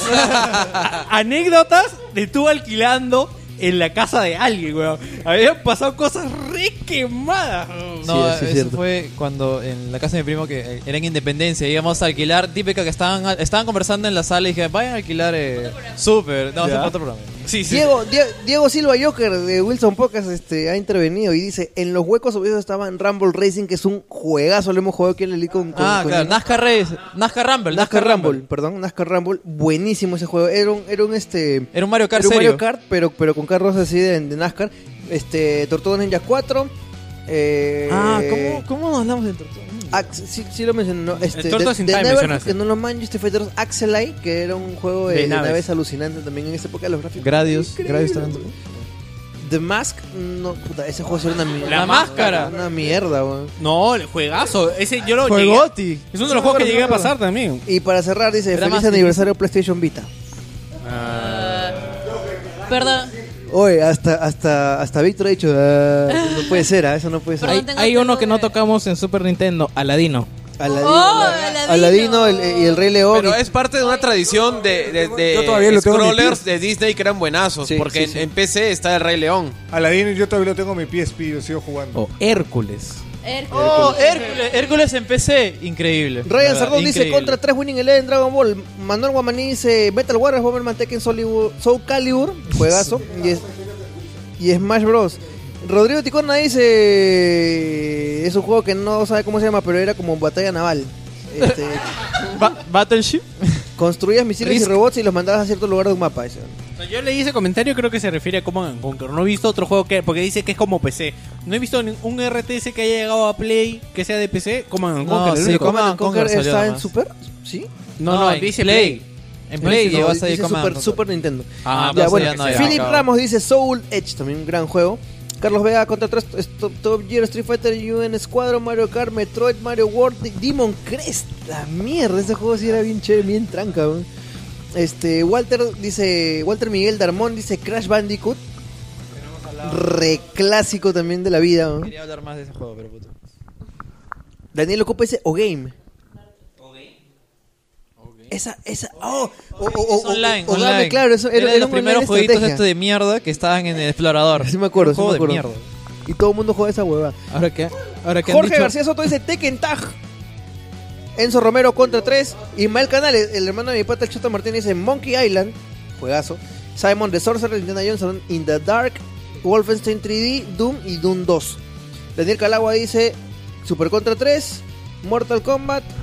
Y descubrí el Doom. Dice que eh, jugar Doom lo volvió pecero. Nadie, Master nadie, Race. nadie jugó Carmageddon. No, yo no. No, puto, ese juego era increíble. Ese juego fue censurado, ¿no? Claro, no, ese juego era, era un juego de carreras en el cual eh, también obtenías puntos y atropellabas personas, pero atropellabas abuelas, vacas, y era bien, bien gráfico. Estamos en la mitad, seguimos. Jorge Álvarez con X-Men, ¿se acuerdan de ese juego también bien Claro, bacán? de pelea. Era, era- no, no, el, el, este, el primero era, era un shoot 'em up. Na- ¿Nadie jugó eh, el X-Men de matemáticas? No, weón. A mí, me, ¿qué a mí lo compraron en un CD, mi viejo me lo trajo y era un, era un juego era un juego en el cual te enseñaba matemáticas con los X-Men. Mi amigo Miguel Valderezo de los Lighthouse dice Top Gear, Fútbol Excitante y Street Fighter. Brian Villanueva Castillo dice Sonic the Hedgehog 1, 2 y 3 en Sega Genesis. Ese era amigo de Carlos Berteman, creo. Y, y, este y bueno, dice que es un juego muy difícil de X-Men. Yo me acuerdo que en Más Play jugaba, me acabo de acordar, un juego que era bien chévere de Robocop. Claro. La, la película de Robocop, la de Robocop 3 era una mierda, pero el juego era bien sí, bacán. el juego era bien chévere. Mira, la gente se comienza a retar en, el, en, en el- en los comentarios. Alejo Valverde que, que dice Mega Man, 1, Mega Man X1, X2 y X3. Y Rockman para los puristas como Johnny Pacheco.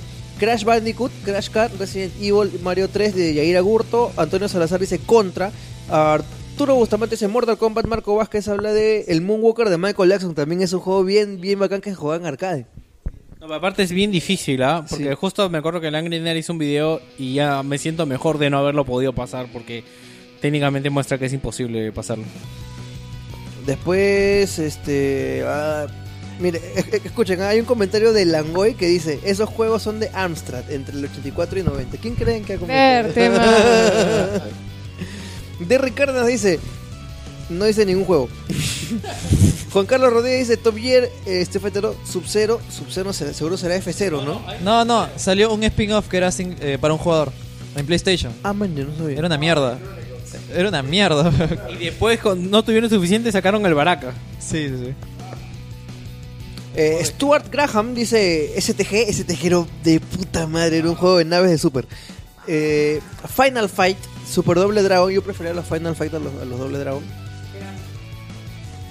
Ya. Y Dynamitum 3, no lo manches ese juego, ¿lo, lo, lo ubican? No. Ya, eh, carajo. Juan Carlos Rodríguez dice, incluidos los Odyssey 2000, y adivinen qué responde el Langoy. Yo tenía Odyssey 2. Puta, Ese huevón ha sido verte, man, de sí o sí, güey. Roberto Ojeda, oye, vamos a jugar. Este, Samurai Showdown. Eh, ¿Qué más? Se han olvidado un juego clásico de todas las consolas, Golden Axe. Claro, pero de- yo lo jugué Sí. en PC. Ah, cuando estaban. Anthony Condori dice Motorratones, Fútbol Pro 98, Bomberman Top Gear. Mikian Onofre dice Street Fighter 2, Final Fight, eh, Aero Fighters, Killer Instinct y, y, este, Turtles in Time. Ah, Jorge Álvarez dice Altered Beast para Neo Geo, que también lo hemos comentado. Jesús Vilcapuma habla de Final Fantasy 6. Debe ser el mejor Final Fantasy de Super Nintendo. Sí. El más feeling ¿no? No, el mejor Final Fantasy, de la vida. punto. Eh, Metal Slug contra 3, Capitán Subasa 4, Motorratones, Toby. Oye, mucho, mucho cariño tienen al, al, al, este, al no, a Captain Subasa 4. Justo lo mencionaba Nech. Top Gear, Street Fighter 2, Resident Evil, Mortal Kombat, Mario World, Metal Warrior, Fuego para un 97 y un huevo más. Pedro Poma habla de NES. ¿me- eh, Escuchan estos juegos. ¿ah? Mappy, ¡Mapi! Ice Climbers y Load Runner. Unos juegazos, weón. Esos eran unos juegazos. Ya, oye, qué buenos juegos de Pedro Poma. Dice Super Nintendo, Metal Warriors, La Tropa Goofy y toda la saga de Bomberman. En Play 1, Crash Bandicoot, Busta Groove, juegazo. Y Tekken. Y en PC, Blood, Heretic, Half-Life, Doom y Quake. Bueno, ese ya a todo el mundo le gusta.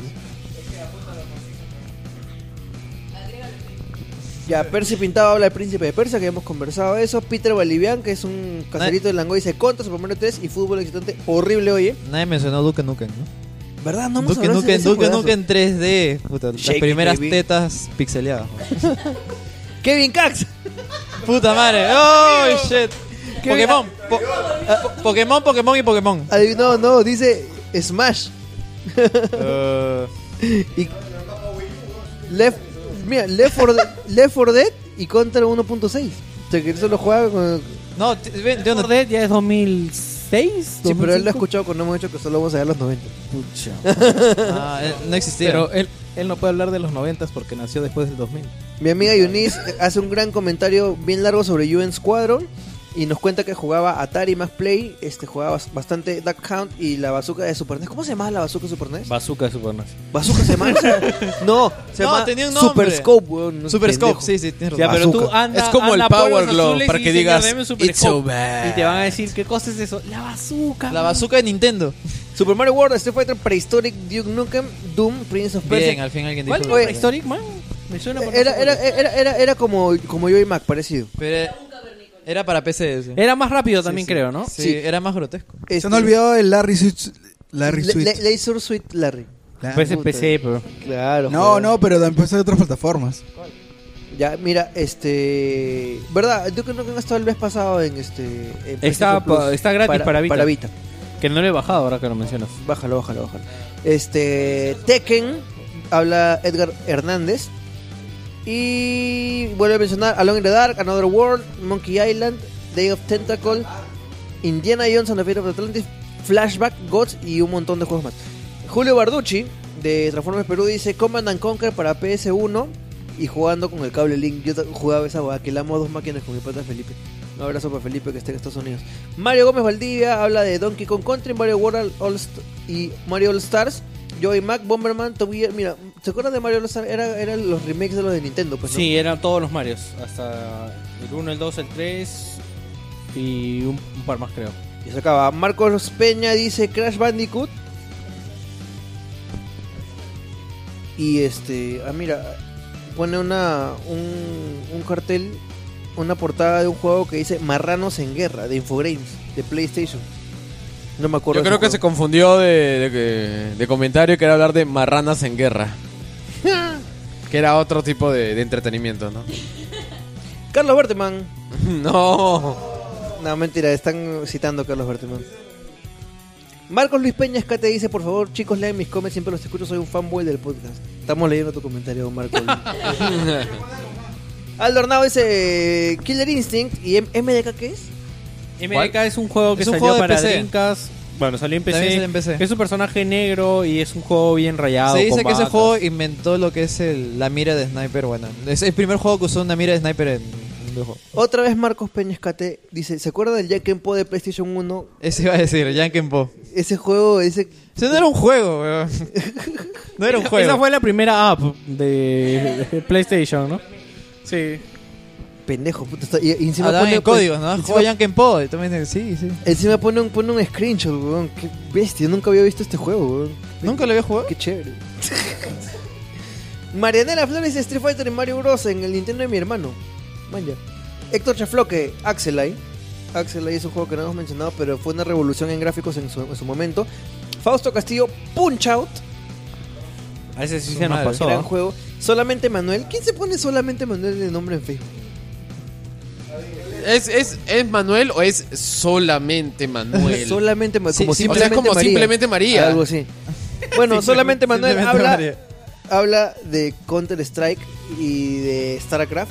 este el, el único mapa que jugábamos todos que era Big Game Hunters. Sí, puta madre. Y también el único mapa que jugábamos en Counter que era Mansion. No, Y- Mansion, Y la claro. clásica este, Portachola, No, Cazaperro. Pull Day, Pull Day. Más que Mansion era 2-2, ¿eh? No, no, era bueno, Mansion. Mansion, Mansion, weón. weón. Me acuerdo que Mansion tenía un, tenía un, este, un texto al comienzo que decía, "Ay, no te cansas de jugar este mapa de mierda, coche tu madre". No, yo me acuerdo que alguien una vez hizo un mod que era con la embajada, con la residencia del embajador japonés. Claro, claro, claro. Salió en la tele, salió en el noticiero. Decía, juego no sé qué chucha, puta madre. Un juego para chivolos locos. El, el último, el- el- último comentario, el último comentario está chévere, pero ahorita, ahorita llegamos. Que portachola y casa de perro. Ya, este, Fritz Villa, Juan dice Squadron y Mario Kart y Alejo Valverde cierra los comentarios diciendo, por favor, que Víctor diga alguna cosa machista para que Fátima le saque la concha a su madre. No lo ha dicho. No se ha prestado a la situación. Yo me estaba, me estaba esperando hasta el final, porque parece que no lo han dicho hasta ahorita, que es este mi juego favorito de toda la vida, que va a ser Baldur's Gate. Y tampoco he mencionado Soul River, ni, ni tampoco Tiberian Sun, ni... Es un poco más adelante, pero no he mencionado Soul River, weón. Por favor, Planescape. O sea, ¿cómo no pueden. El Torment, ¿cómo no pueden hablar del Torment que es así ya? ¿Cómo no pueden hablar después. de Cool Spot o Tony Hawk? Tony Hawk, aunque yo no lo jugaba así. Es que, es que hablar de, lo- de los RPGs occidentales es un Oye, mundo cool también. O sea, yo cool creo que ya spot. eso ya se va para justo que hablemos de PC. Es más, si hubieran dicho Dreamcast, venía Power Stone y Crazy Taxi. Sí, de, de Crazy Taxi, Huegotti también. Ya bueno, con esto terminamos por hoy y yo creo que ya nos comprometemos para que la siguiente sea este... Y Diablo, weón. Es más, la, es más la, la siguiente la siguiente puede ser en Wilson, pero la pregunta es no es si llegan, sino si salen. Sí, porque sabes que en Wilson no hay límite. Tú vas a tener que decir, cholo, corta porque me quiero ir. o sea, si se graba cuatro horas, se graba cuatro horas en Wilson. No, lo que pasa es que está bien, bien tarde, pues. Si no, si no podremos seguir. Ricochet. Bueno, Ricochet, weón. Portal, no, ya estamos, estamos saltándonos. Bueno, yo quería agradecerles mucho a todos por. Twisted venir. Metal, carajo. No vamos a acabar nunca. Nunca weón. se va a acabar el programa. El carrito en el heladero, pues. ¿Cómo es eso? Tibia. Torre Eiffel que se caía. Ya acabó, O ya, la Torre ya, Eiffel que se una vez, caía. ya. Ya, bueno. Le- Oye, hay, que, Levolution. hay, que, hay, que, Bueno, se acabó el Angoy, muchachos. ¿A quién les tenemos que agradecer? hay, que, hay que retomar este, en serio estos, este, esos streamings, este, y, ¿no? Con esos juegos clásicos. Ahora mira, hemos hablado un montón de juegos que a la gente le encanta. Ya, ya espérense, tienes la ¿y lista lo para, grabaron? le- tienes la lista para los juegos. Sí, este, espérenme, por favor, hablen algo mientras Ya, Ya, bueno, agradecemos quería- a Lute Marita, a toda la gente de Lutero. Agradecemos también a nuestro auspiciador McVicious con su tienda Tecno Store y su tienda Vicio Store, que no tiene nada que ver con el vicio de Oscar Soto. Y hace delivery, todo tipo de juegos, productos tecnológicos, ya saben, McVicious, Vicio Store y eh, Tecno Store. Un saludo también al Chato Mauser, que es el que nuestro querido community manager. Ya ah, un saludo también a Galleta, que es el que nos diseñó el logo. A Charlie Parra, que es el que ya no estamos usando sus canciones, pero las vamos a usar en cualquier momento. Ya, y, Saludo pa' Chatito. y recuerda que nos pueden buscar. Ah, claro, y recuerda que nos pueden buscar en langoy.utero.p. Nos pueden buscar en el Facebook como el Langoy. Nos pueden buscar en el Twitter como el guion abajo Langoy. En iTunes también estamos. Y solo tienen que seguir 35 sencillos pasos para suscribirse a nuestro podcast. Oye, me sorprende, Felipe, que, que no, te, no te faltó nada. ¿no? Agradecer también a Chiqui Vilca por su participación. Ya igual por lo conseguirnos auspiciador? Por auspiciarnos, que ya acaba de decirnos extraoficialmente que nos auspiciar, que nos invita a su evento, a todos. Ya, y bueno, los dejamos con la gente de Wilson para que se espía uno por uno los 35 hueones que han venido. Yo quiero, yo quiero, yo quiero empezar, este, gracias Más largo que la Metropolitano.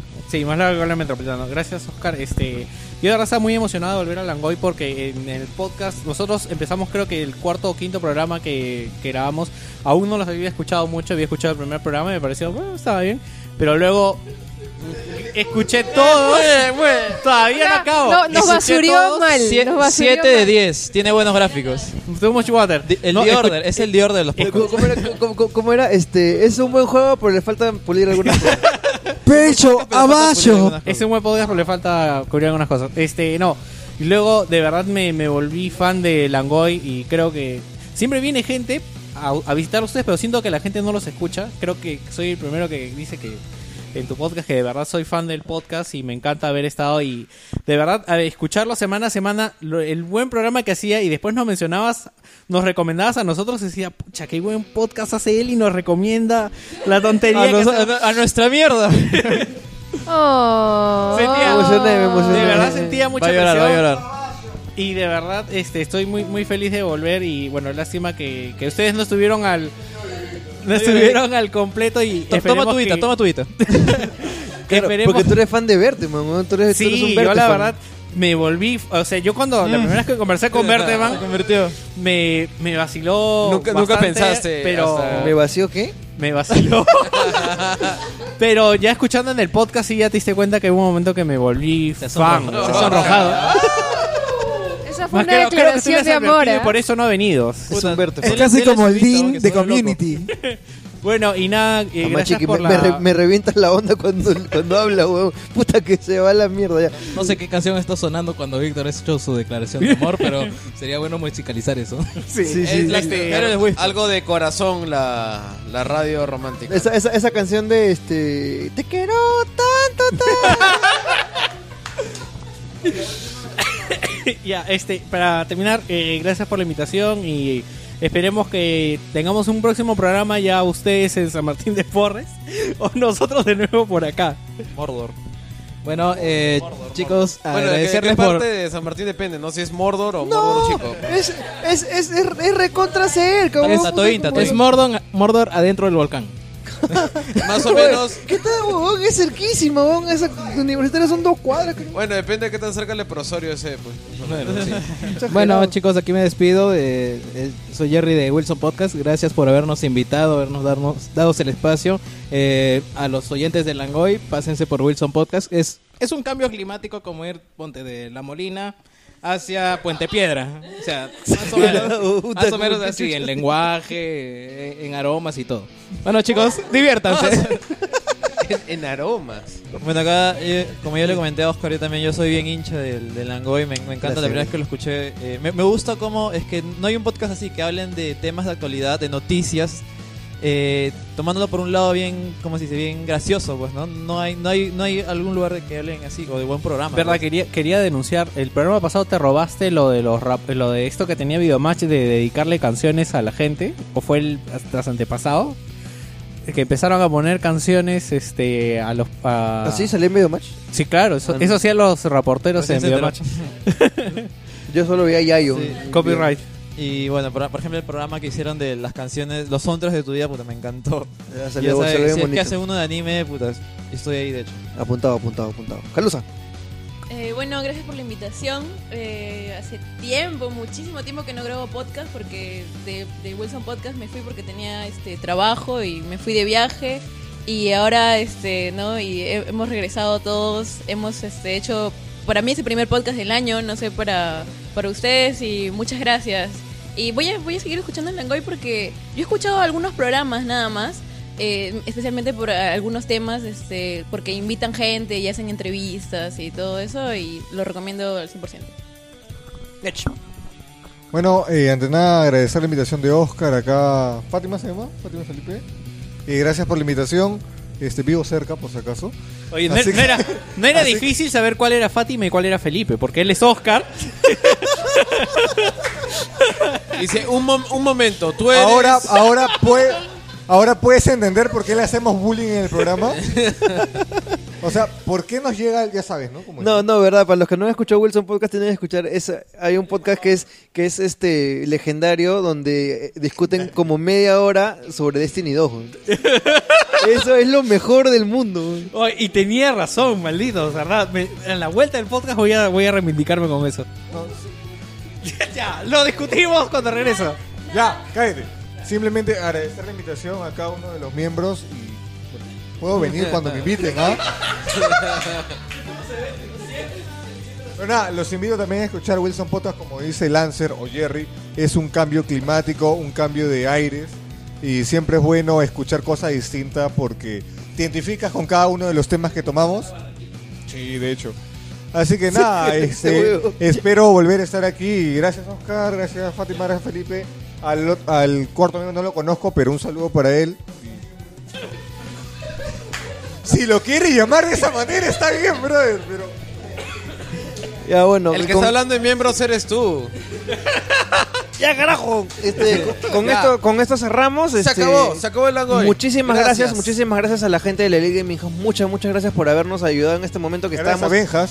medio desesperados. Muchas gracias a Benjas por haber venido. Muchas gracias a toda Nos la dejan gente hacer bulla de- a las 12 de la noche. de, de Union, de Union Gaming.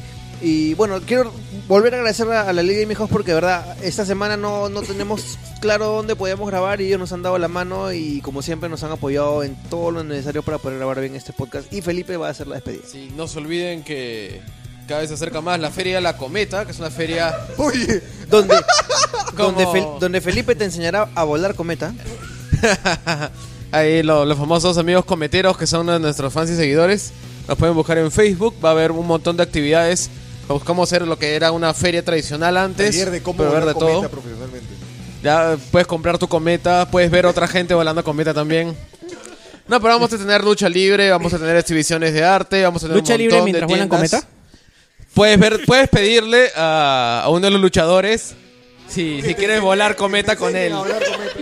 Esto seguro que se lo va a tomar así recontra bien. carajo, qué despedida para larga, Ya, weón. y bueno, muchachos, Puede volar cometa con Berteman también si quiere.